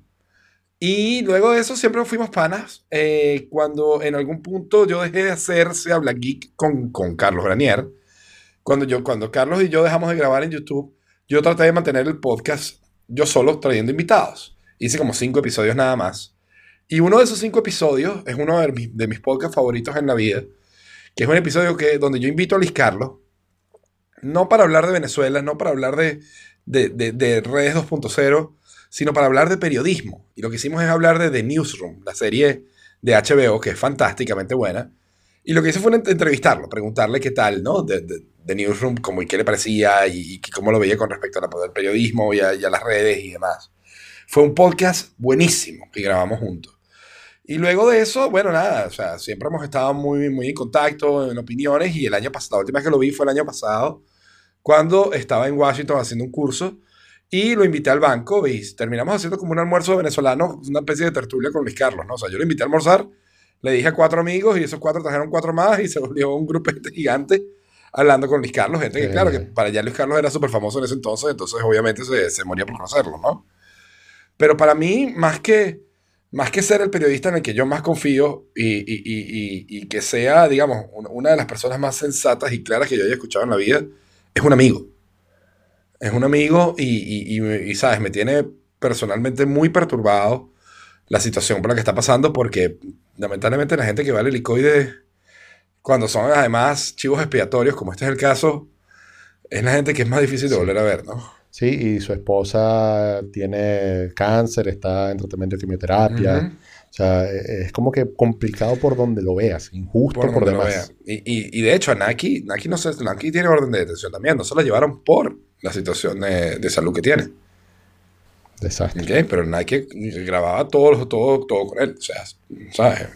Sí, y es una persona tan influyente en Twitter que todo lo que uno ve de alguna manera tiene que ver con Luis Carlos. O sea, Guaidó casi que quedó en segundo plano, la, lo de la luz. Para o sea, mi, timeline timeline ha sido desde, desde, las 3 de la mañana 95% Luis Carlos. Sí, sí, totalmente. Y, y, buenísimo que esta mañana cuando fueron a, a la fiscalía, que Naki hizo una convocatoria por allí mismo por Twitter, eh, fue bastante gente y estaban presionando, bueno, sabemos que esto no funciona en una dictadura, ¿no? Pero uh -huh. es bueno ver el apoyo de la gente porque es una persona que, que sencillamente, por ser como es, generó mucha gente, o sea, generó cariño en mucha gente. Uh -huh. En muchísima gente. Inspira cariño. Y, Entonces, y, y, se ha pronunciado Marco Rubio al respecto y se ha pronunciado Bachelet al respecto. Exacto. Eh, o sea que, ¿sabes? Está, está, teniendo alcance. Se está logrando por lo menos hacer ruido, ¿no? Sí. Pero bueno, bueno vamos Aunque Bachelet que... dijo su presunta detención. Sí, o sea, pero... deja mucho que desear. Bueno. En realidad, todas las detenciones en Venezuela son presuntas. Porque cuando el policía es el mismo que el criminal, pues, bueno, la, la detención es presunta. No sabe si lo secuestraron o si lo detuvieron. No sé si Alfredo tiene la historia, o ya la contó, ¿verdad? Que, que lo seguía, lo seguía cuando o sea, tenía Twitter. Yo los. Y, y, y, Naki es amiga mía en Facebook. Y yo Naki la haber conocido en la época de los blogs y ese tipo de cosas, pero o sea, no, hay, no hay ninguna historia muy personal ni nada por el estilo. ¿no? Yo, la verdad, les voy a confesar que yo he tratado de alejarme de los temas de Venezuela. A mí me pasó algo que creo que nunca lo hemos Nosotros hablado. Nosotros en general tratamos de... Ajá, ¿qué te pasó? Este, que yo creo que yo siempre he tenido algo de esta frase de Sabina, ¿no? Que soy de corazón optimista, pero mente pesimista, ¿no? Eh, ok. Pero yo siempre tenido esa cosa de que primero tengo una confianza que cuando hay un problema le voy a encontrar una solución. ¿Ok? Sí. Pero después hay otra cosa que cuando no le encuentro la solución mantengo ese optimismo de decir, bueno, alguien encontrará la solución, ¿sabes? Alguien lo va a lograr resolver. Matemático al fin. Y con Venezuela, a mí, más o menos en, entre el 2010 y el 2012, eh, yo me convencí que, que no solo a mí no se me ocurría nada, que estaba claro que a nadie se le estaba ocurriendo nada, ¿no? Y, y, la verdad que caí en un estado de desesperación y cuando me vine acá, mi manera de alejarme de ese estado fue alejarme de toda la historia de Venezuela y las trato de evitar a toda costa. Sí, de hecho, a mí también me estaba pasando algo por el estilo, porque ya con cuatro años y algo fuera del país, ya habiéndome traído a mis papás, ya uno como que va dejando de lado eso, de hace seis meses uh -huh. que yo me pude traer a mis papás, eh, pero con todo esto de Guaidó es imposible volverse a conectar. O sea, es imposible no volverse imposible a conectar. No volverse a conectar, exactamente. Eh, sí. Entonces, eh, de hecho, con lo que está pasando específica, o sea, y más crudamente en Maracaibo, de lo de los cinco días seguidos en luz, donde cinco la gente eh, se le daña la comida que tenía en la nevera, los uh -huh. hospitales no pueden atender gente, hay el agua potable escasea, hay saqueos, destruyeron, o sea, he, he visto todos estos días videos y fotos de lugares que yo frecuentaba en Maracaibo que están totalmente destruidos, que parece una escena de The Walking Dead o una escena de Soy Leyenda. Es algo posapocalíptico eh, que solamente yo pensaba que se podía ver en las películas. Entonces, eh, esa situación es imposible de pasarle por alto por mí. Y de hecho, en un tema ya muy personal, esta, esta mañana justamente, luego de leer la noticia y estar impactado con lo de Luis Carlos, eh, estuve leyendo el, el grupo de WhatsApp de mi familia, en el cual lamentablemente hay personas chavistas porque son familia, pues, o sea, y están ahí.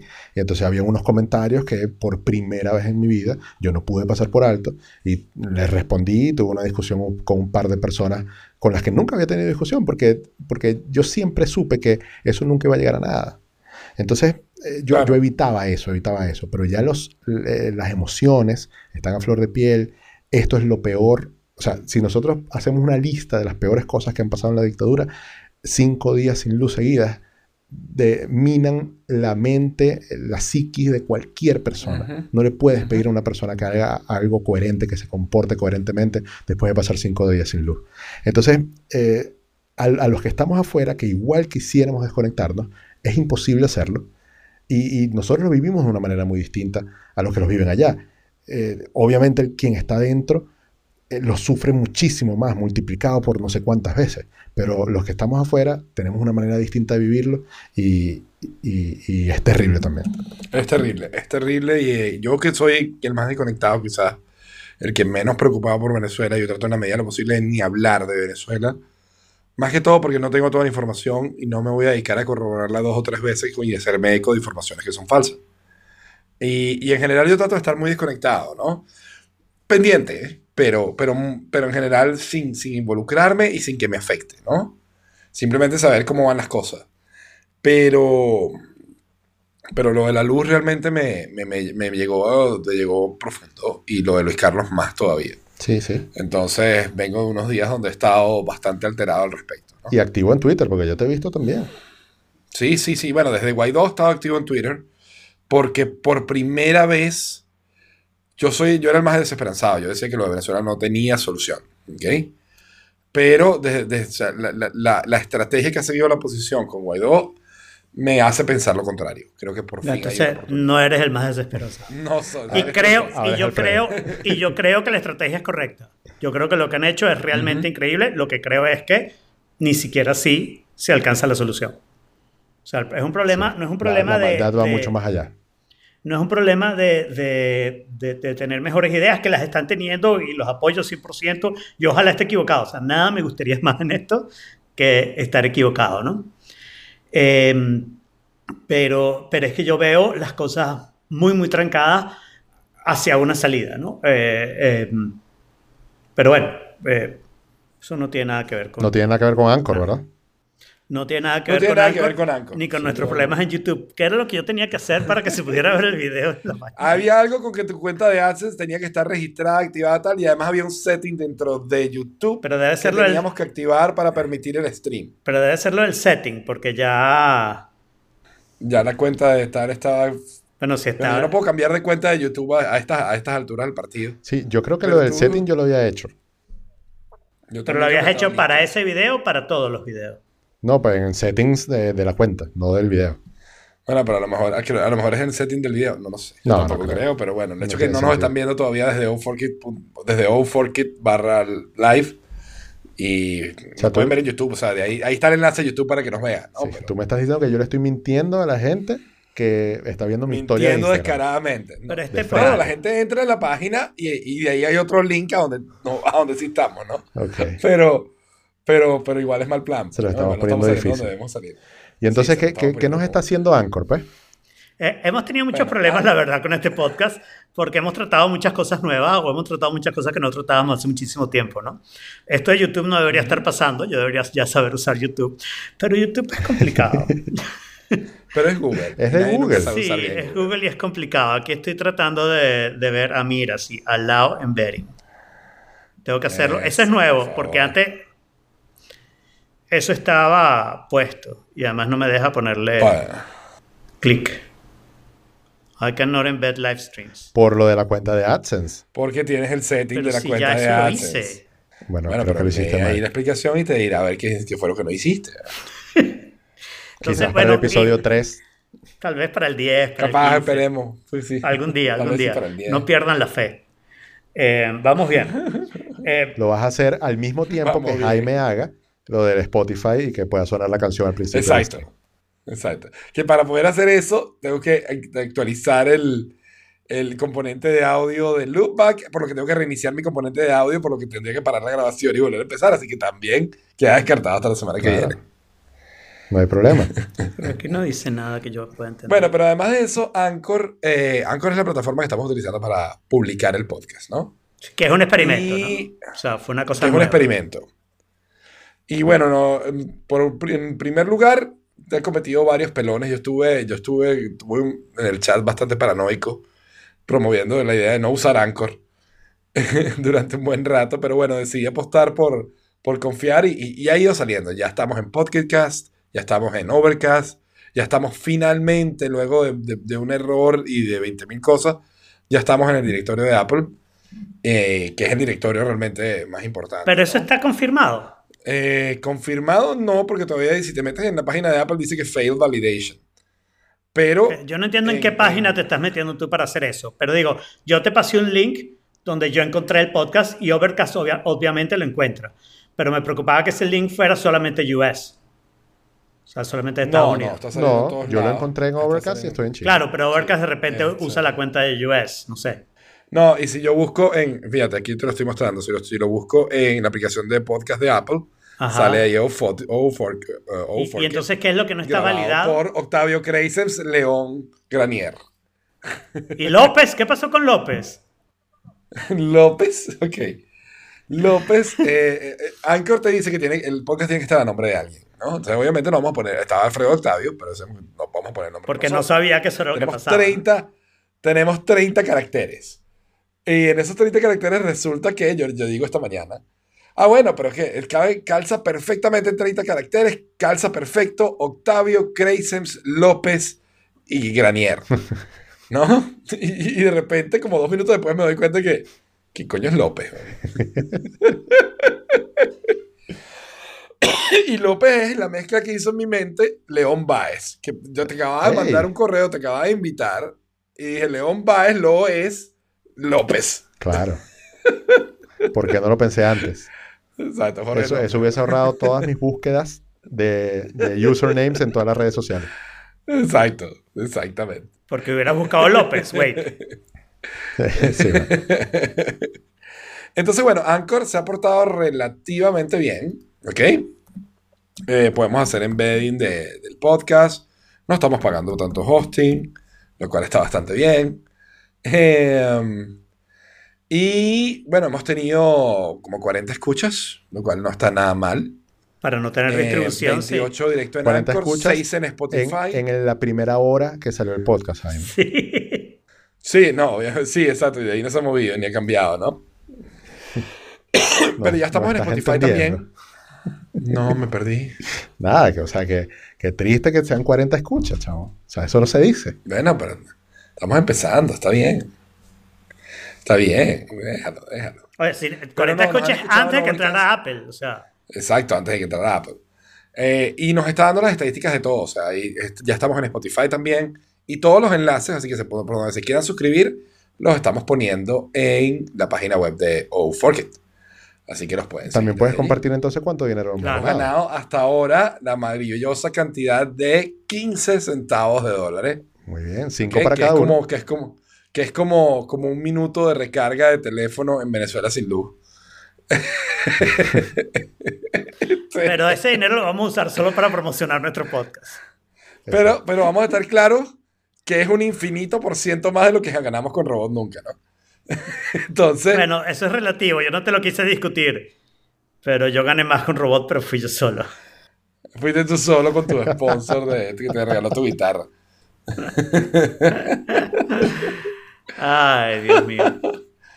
Bueno, yo por mi lado sigo con internet lento. Eh, vino, vino el técnico el viernes a ponerme el internet y, y me dijo, no, el que vino el martes lo hizo mal. Así que no, no hemos podido hacer nada. ¿no? Estoy, estoy- tengo una maldición. ¿no? La maldición del Del internet. internet lento. lento. Pero al menos tengo una alfombra para compensar. Compré el Yosu 68 x 33 centímetros Felt Stable Mousepad Office Desk Laptop Mac Antistatic Computer PC Pads Dark Gray. Muy bien. Que es básicamente una alfombrilla de felpa. ¿Ok? Que colocas entre el escritorio, pones, pues, puse la laptop encima y pones el mouse. Y honestamente es como subir tres clases sociales de golpe. O sea, de A verdad. uno, a uno. Exacto, o sea, tú subes, tú Pasaste te del sientes, C pero... al A1. Exacto, pasé de C a A1 de golpe. Es la mejor adición que le puedes hacer a tu escritorio. Quité mi mousepad, esto se convirtió en el mousepad ahora. La textura de la felpa es súper, súper agradable. Y bueno, ahí en las notas del episodio, las cuales están compartidas, eh, creo que las pueden ver arriba, eh, aquí o aquí, dependiendo de si están en la página del live donde no estamos, pero bueno. Este, e igual las voy a poner en el chat. Lo pueden meterse allí y ahí está el link a Amazon para comprar el Yosu 68 x 33 centímetros Felt Stable Mousepad Office Desk Laptop Mac Antistatic Computer PC Pads Dark Gray. Eso te sirve. Tu, tu MacBook es de 13, ¿verdad? No, de 15. Mi MacBook es de 15, De 15. y aún así quedó cómodo. Yo pensaba que iba a quedar apretadito, pero no quedó cómodo. Ok. Así que Y- sirve para cualquier tamaño de laptop. Y también hiciste un proyecto Do It Yourself de fin de semana, ¿no? Sí, hice un proyecto Do It Yourself del fin de semana. Tengo, yo tenía en Estados Unidos eh, un guindador de, de cambures o de bananas para el resto del mundo. Plátanos eh, en que Chile. utilizaban, que utilizaban no para guindar bananas, sino para guindar mis audífonos. ¿Ok? Y aquí estaba buscando y no he conseguido uno. Entonces empecé a hacer, el, a hacer el- la idea, me metí en, en- en un chino, compré como un, como un palito para, para hacer el, ¿sabes? El, el rollo de papel secante de la cocina y unas paletas de helado iba arriba, le iba a poner arriba, como para tratar de construir el aparato. Y finalmente me di cuenta que iba a invertir, o sea, porque los que existen, los que están online, cuestan que sí, 18, 20 euros, 15 euros. Y me parece como mucho para, para algo para guindar los audífonos, ¿no? Entonces hubiera, ¿cómo se llama? Hubiera montado, hubiera comprado eso, iba a gastar como 7 euros, se me iba a romper a las dos, dos semanas, iba a empezar a sufrir, iba a ponerle más cosas y entonces iba a terminar haciendo un parche de cosas con el- y del cual no iba a poder dejar porque ya el sunk cost fallacy me hubiera, ¿sabes? llevado steamrolling en, en terminar de arreglar algo horrible. Ah, Entonces, porque ya gasté lo que gasté en esto y no quiero gastar más lo que iba a gastar. Total, que bueno. Palabras más, palabras menos. este, estoy, estoy aquí en la casa y contándole todo este drama a mi hermana. Mi hermana me dice, ¿y por qué no lo haces en Lego? Y fue así como... "Ah". Y efectivamente aquí está. Ok, lo estoy mostrando a la cámara ahorita. Mi maravilloso stand eh, para, para... ¿Cómo se llama? Para audífonos Navideño, hecho de todos colores, con una. No, no es tan navideño, es múltiples colores. Tiene ventanas. Navideño porque tiene, tiene un un par de. Ah, tiene un arbolito, bueno, pero tiene un pinito. Pero, pero mira, tiene un pana con helado. Y el pana con helado, por lo general, no es tan navideño, a menos que sea en Chile. Bueno, exacto. Aquí en, eh, aquí en Navidad hay bastante calor. Entonces, pero sirve muy bien, sirve muy bien para guindar, para guindar los audífonos. La verdad es que está bastante bien. Es un poco como, como delicado, o sea, debería ser un poco más, más robusto, más fuerte, más pesado. Pero, you know what? Ah, Por ahora está funcionando bien y gets the job done. Así que, que Bien. se queda de momento. Quedó chévere. Lo pusiste en Instagram y me, me gustó. La verdad Quedó que quedó muy quedó bueno. muy cool. Quedó muy bueno. Y entonces, Jorge, ¿cu- ¿cuántos kilos menos tienes esta semana? Desde la semana pasada, que no sé si. Lo que pasa es que ahora me confundo entre Forkit y Robot. No sé cuántos kilos dije en cada uno. pues son dos días diferentes. Pero si es un día de diferencia, ¿cuánto puedes alcanzar en ese día? Bueno, bueno, me peso todos los días. Exacto, pero, pero ¿cuánto adelgazas en un día? Güey, estoy empezando a sospechar. Aquí hay, aquí hay keto No. encerrado. Eh, llegué a la cifra más baja de 95.0. Sin embargo, los Wow. dos últimos días eh, he estado en 95.8. Pero eso, es promedio o es peso diario. Es peso del día, pues. O sea, Ah, eso no tiene como, nada que ver. Sí, por eso, pero estuve como dos días en 95.0 seguidos, después dos días ahora en 95.8. Por lo tanto, estoy en 95.4. Eso te puede haber sirve. sido que tomaste eh, mucha agua. Sí, sí. Eh, pero bien, la semana que viene me toca eh, consulta con la nutricionista luego de dos meses. Y supongo que entonces iremos a hacer pruebas de sangre para ver cómo están mis niveles de colesterol, de, de insulina, de todas estas cosas que se miden cuando estás en la dieta. Eh, pero, pero maravilloso porque de verdad más de cuatro meses me siento muy cómodo con la dieta, sigo feliz, sigue sin hacerme falta tanto el dulce y cuando me hace falta lo puedo tener porque hay eh, opciones. Y, y bien, bien. Este fin de Nice. semana me toca mi, mi cheat meal otra vez porque hace ya tres semanas que, que lo tuve, o sea, voy a cumplir tres semanas ahora. Eh, el domingo es mi cumpleaños, así que voy a comerme Uh. mi hamburguesa del año. hamburguesa del año. Sí, porque generalmente en mi cumpleaños me como una hamburguesa. Te llevaría, te llevaría si estuvieras aquí a Goico Grill, que tienen una hamburguesa espectacular. Ay, la de pequeño. Kevin- Bueno, la de pequeño ya no está. Ah, Ya la quitaron. Hay ahorita hay una de dona. ¿Ok? Es del pan es dona. wow. Perfecto para el cheat meal, pues, o sea, azúcar y fritura. Exacto. Pero ahorita, para la mina que más me gusta es una que se llama Kevin Bacon, que está buenísima. Es como. el- Sí, se llama. No, y, y hay otra que es la, la, la Creamy Nal. ¿Ok? Esa debe ser keto, por lo de creamy. No, no sé, no, tiene, tiene como, un, ¿sabes? Queso derretido y tal. Bueno. cremoso. Pero, pero tiene pan. Tiene Ya, pan. Ah, sí. Pero, pero la de Kevin Bacon, el- la propia carne está mezclada con la tocineta a la vez. Amazing. Ah, eso Y bueno. es fantástica. Le agrega ese porcentaje de grasa que le hace falta a, a la carne de hamburguesa para darle ese toque de jugosidad. Ayer comí una triple con, o sea, tres pisos de carne y tres pisos de queso derretido, tocineta Oh arriba y aguacate. Mayonesa y Wow, qué mostaza. Muy bien. qué Sin pan, vida. sin papa frita. Y bueno, este domingo voy por, por, por la que es. Ah, es una de, de pulled pork que ustedes, bueno, ¿se acuerdan de Mogambo? Que, que nosotros fuimos cuando, cuando ustedes vinieron. Ellos Sí, hacen sí, una hamburguesa del mes. Y este mes está la de pulled pork con, con aguacate. Oh, qué bien. Entonces suena increíble. Que sí, entonces le falta papa frita para ser 100% chileno. Repollo morado. Rep- ah, sí, papa frita y huevo. Sí, exacto. Y un huevo arriba, exactamente. Poor style. Porque- Pulled pork style. poor, porque es a lo pobre. Ah, ok. O sea, a lo pobre. Es verdad que ahí lo llaman a Sí. lo pobre, sí.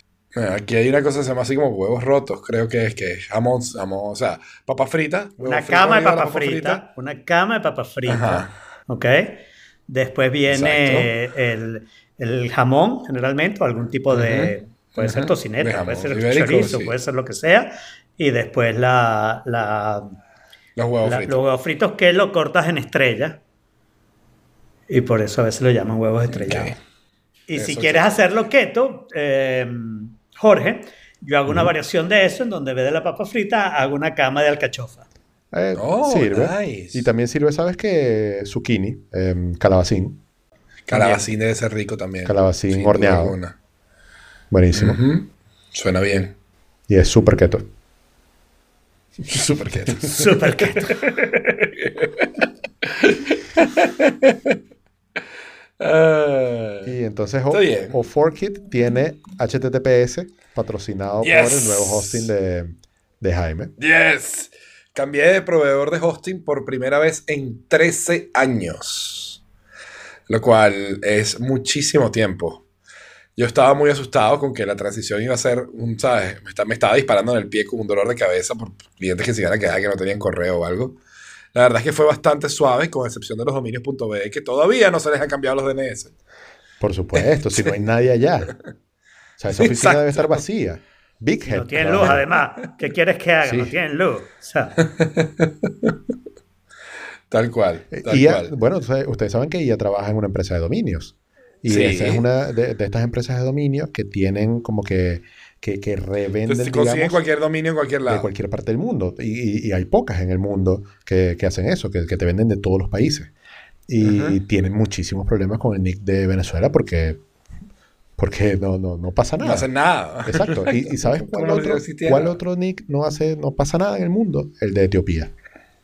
¿En serio? Sí, entonces Venezuela y Etiopía están ahí. Bueno, ahí pero es, que, es, que, es, que, es, que, la comida etíope es burda de pesada, entonces me imagino que estarán siempre llenos ahí. ya, bueno, entonces cu cuéntanos más de, de, tu hosting, porque hay algo. Bueno, entonces que... nada, los, los, migré todos por parte, o sea, las razones, esto tiene un long time coming. Eh, yo tenía ya varios años queriendo cambiarme, pero no había terminado nunca de tomar la decisión. Llegaba la fecha de renovación y dije, bueno, que hay otro año más. Y, y entonces, nada, eh, decidí, este año me llegó la factura de hosting. Me dice, tienes que pagarlo en abril. Y yo, este año no. y entonces, ya había conseguido un proveedor que me gustaba bastante. Yo había visto Host for Geeks, que me que parecía interesante. Pero esta gente lo recomendaba en Reddit, eran de los más recomendados en Reddit. La verdad es que parece una empresa sencilla, pequeña, manejable, sabes, que de gente que hace bien las cosas. Y entre las cosas que ofrecían, ofrecían certificados seguros, SSL, con Let's Encrypt. Let's Encrypt es una iniciativa de varias compañías grandes, creo que está, o sea, está Mozilla seguro, creo que está Google, Facebook, que se, se, encargan de emitir certificados, que por lo general son, tienen un costo, que puede ir de 10 a, a 200 dólares. Eh, esto se encarga de emitirte certificados gratuitamente. ¿Okay? Estos certificados duran 3 o 6 meses en vez de durar un año, que es lo normal, pero tú lo puedes renovar de nuevo gratuitamente. Esta empresa automatizó el, el panel de control para que pudiera solicitar, porque es un proceso bastante tedioso, tienes que solicitarlo, mandarlo sobre el CCR, poner, ¿sabes? hacer todo un proceso bastante complicado con la, hacer firmarlo digitalmente con, tu, con, con el signature de tu computadora, enviarlo, o sea, tiene un proceso súper aparatoso, ellos lo automatizan todo en un solo botón y de esa manera te ofrecen que tu sitio sea seguro directamente, ¿no? Y eso te sube los rankings en Google, sí, te permite tener comunicación cifrada, te, digamos, es, hoy en día todos los sitios web deberían ser HTTPS. Sí, más, más, por la parte de Google que por la parte de la información que vas a entregarle a Off4Kit para que no te la intercepten porque no le vas a entregar nada. Exacto, no, más bien me interesa que la intercepten. Interceptenla, bájenla. Pero, cuéntame algo. Entonces, y aquí yo me pregunto, ¿será que hay diferentes niveles de certificados SSL? O sea, yo sé sí que hay. sí hay de, en cuanto sí, a los bits y eso. Eh, no, no, eh, hay lo también, de los bancos. Hay también, hay también distintos niveles de, de encriptación, pero esta, esta página de Let's Encrypt eh, lo, lo, principal que ha hecho es esa parte de hacerlo eh, automatizado. Han tenido problemas, no ha sido libre de problemas, porque han tenido bastante gente que ha logrado tracalearlo y emitir certificados de dominios que no les pertenecían. ¿no? Porque claro, como el proceso no lo ve una persona, pues nadie está viendo que el dominio es google.info o lo que sea, ¿no? Exacto. Entonces han sí. logrado a, hacer algunas trácalas, pero bueno, finalmente se ha resuelto al poco tiempo, así que no, no ha sido más grave. Mira, porque es que yo no entiendo que tú te estás alegrando de que hay una empresa que te está haciendo esto más fácil con, con un solo clic y un botoncito, porque en mi hosting yo les digo por el, el, soporte técnico como que quiero SSL y el plan mío incluye certificados SSL gratis y, y me lo ponen y ya, yo ni siquiera me doy cuenta. Entonces, por eso eh... es que yo digo que si será un, un, certificado SSL compartido con muchísimas cosas que no tenga el mismo nivel que, que otros que sean como eh, emitidos para individuales. No, lo más probable es que tu hosting es lo suficientemente grande para firmar su propio certificado. Exacto. Y Puede entonces ser. con eso y entonces con eso te genera un certificado. Creo que, o sea, creo que a ti, o sea, porque otro, otra gente que ofrece ese servicio parecido es Cloudflare. Y si tú usas Cloudflare, es posible que estés obteniendo un certificado a través de allí, no estoy seguro. No, no, no es, el certificado no, no es de Cloudflare, aunque sí uso Cloudflare. Okay. O sea, mi, mi, Pero... uh, mi Cloudflare me, me, ahorra dinero, básicamente. Porque mi, plan, sé, yo sé, yo sé. mi plan tiene, eh, eh, creo que son 200 gigas de transferencia. Y mi página se pasa de ahí. Eh, cuando yo entro en las estadísticas de Cloudflare, ellos me están sirviendo más o menos 500 gigas. Y están, wow. y, y, están haciendo que mi hosting solamente me, me, me dé 18 o 20 gigas de uso. O sea, de 20 a 500 es, una buena plata, ¿no? Todo eso claro. me lo están sirviendo a ellos. En Qué la cuenta maravilla. gratis. Qué maravilla. Sí, sí. Qué maravilla. O sea, te, te ahorraste un montón en hosting, de hecho. Sí, totalmente. O sea, yo estoy eh, ligando. Si, porque... si, Cloudflare hace que. O, o limita la transferencia en, en los. Hay, hay un límite. Hay un límite del cual tienes que empezar a pagar, pero también es una tontería. No, no es mucho. Bueno, Ok, a- pero- a, a mí no me ha pasado. Y, y si lo hacen, se acaba Venezuela en Chile. Pues. O sea, así de sencillo. no va a estar pagando por eso. Me tengo que mudar de hosting o algo así porque... eso Bueno, es yo, mucho. y bueno, en parte, o sea, la razón principal por la que me cambié de hosting fue esa, pero también este, este tiene discos SSD, eh, la interfaz, o sea, ujú. la interfaz de- del manejador de, de las multicuentas, el WHM, esta, el, el- mi hosting anterior había hecho su propia herramienta, que cuando empezó era mejor que el WHM, pero eso fue hace 10 años Ujú. y no ha cambiado nada en 10 años, ¿no? Entonces, imagínate, podrás imaginar cómo se ve hoy en día, ¿no? Sí. Eh, Por ahí va el tema de hoy. Y... ¿Ah? Por ahí va el tema de hoy. Sí, de hecho. Mira, Y y, entonces, bueno, WHM final- es cPanel. No, ¿verdad? Es diferente. Eh, sí, eh, sí, es como, es como el papá de cPanel.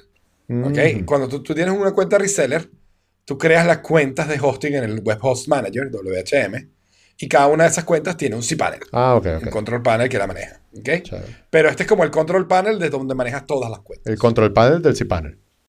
El control panel del cPanel, por eso te digo que es el papá. Eh, Yo no, no lo sé porque nunca he tenido una cuenta reseller. Siempre he tenido Claro. cuentas que tienen sus Yo propios hoy en día mi cuenta reseller en su momento era para mis clientes y todavía tengo varios clientes, pero antes eran 30 clientes y ahora son 6 y las otras 20 cuentas son cosas mías. Forky, y, y, y webjack.net y webjack.ac y el otro y puras cosas así o son amigos míos, que tengo algo ahí hospedado. Eh, lo bueno es que igual los 6 y 7 clientes que tengo ahí pagan el, el costo del hosting. Y sobra. Yo tengo tres. Yo tengo tres clientes y ni siquiera tengo reseller en mi propio hosting. Lo que pasa es que son páginas que no, que no consumen nada. Y, esos tres ingresos al, al año hacen más que el- lo que me cuesta a mí el hosting. Eso es más o menos. es más o menos Maravilloso. Es un Y este, este, este hosting era más espacio y más barato, además. Entonces, no mucho más espacio ni mucho más barato, pero más espacio y más barato. Entonces, bueno, tenía demasiadas ventajas por todos lados, ¿no? Hardware nuevo, este, SSL incluido, más barato, más espacio, ¡pum! Ganador. Listo. Muy bien. Yes.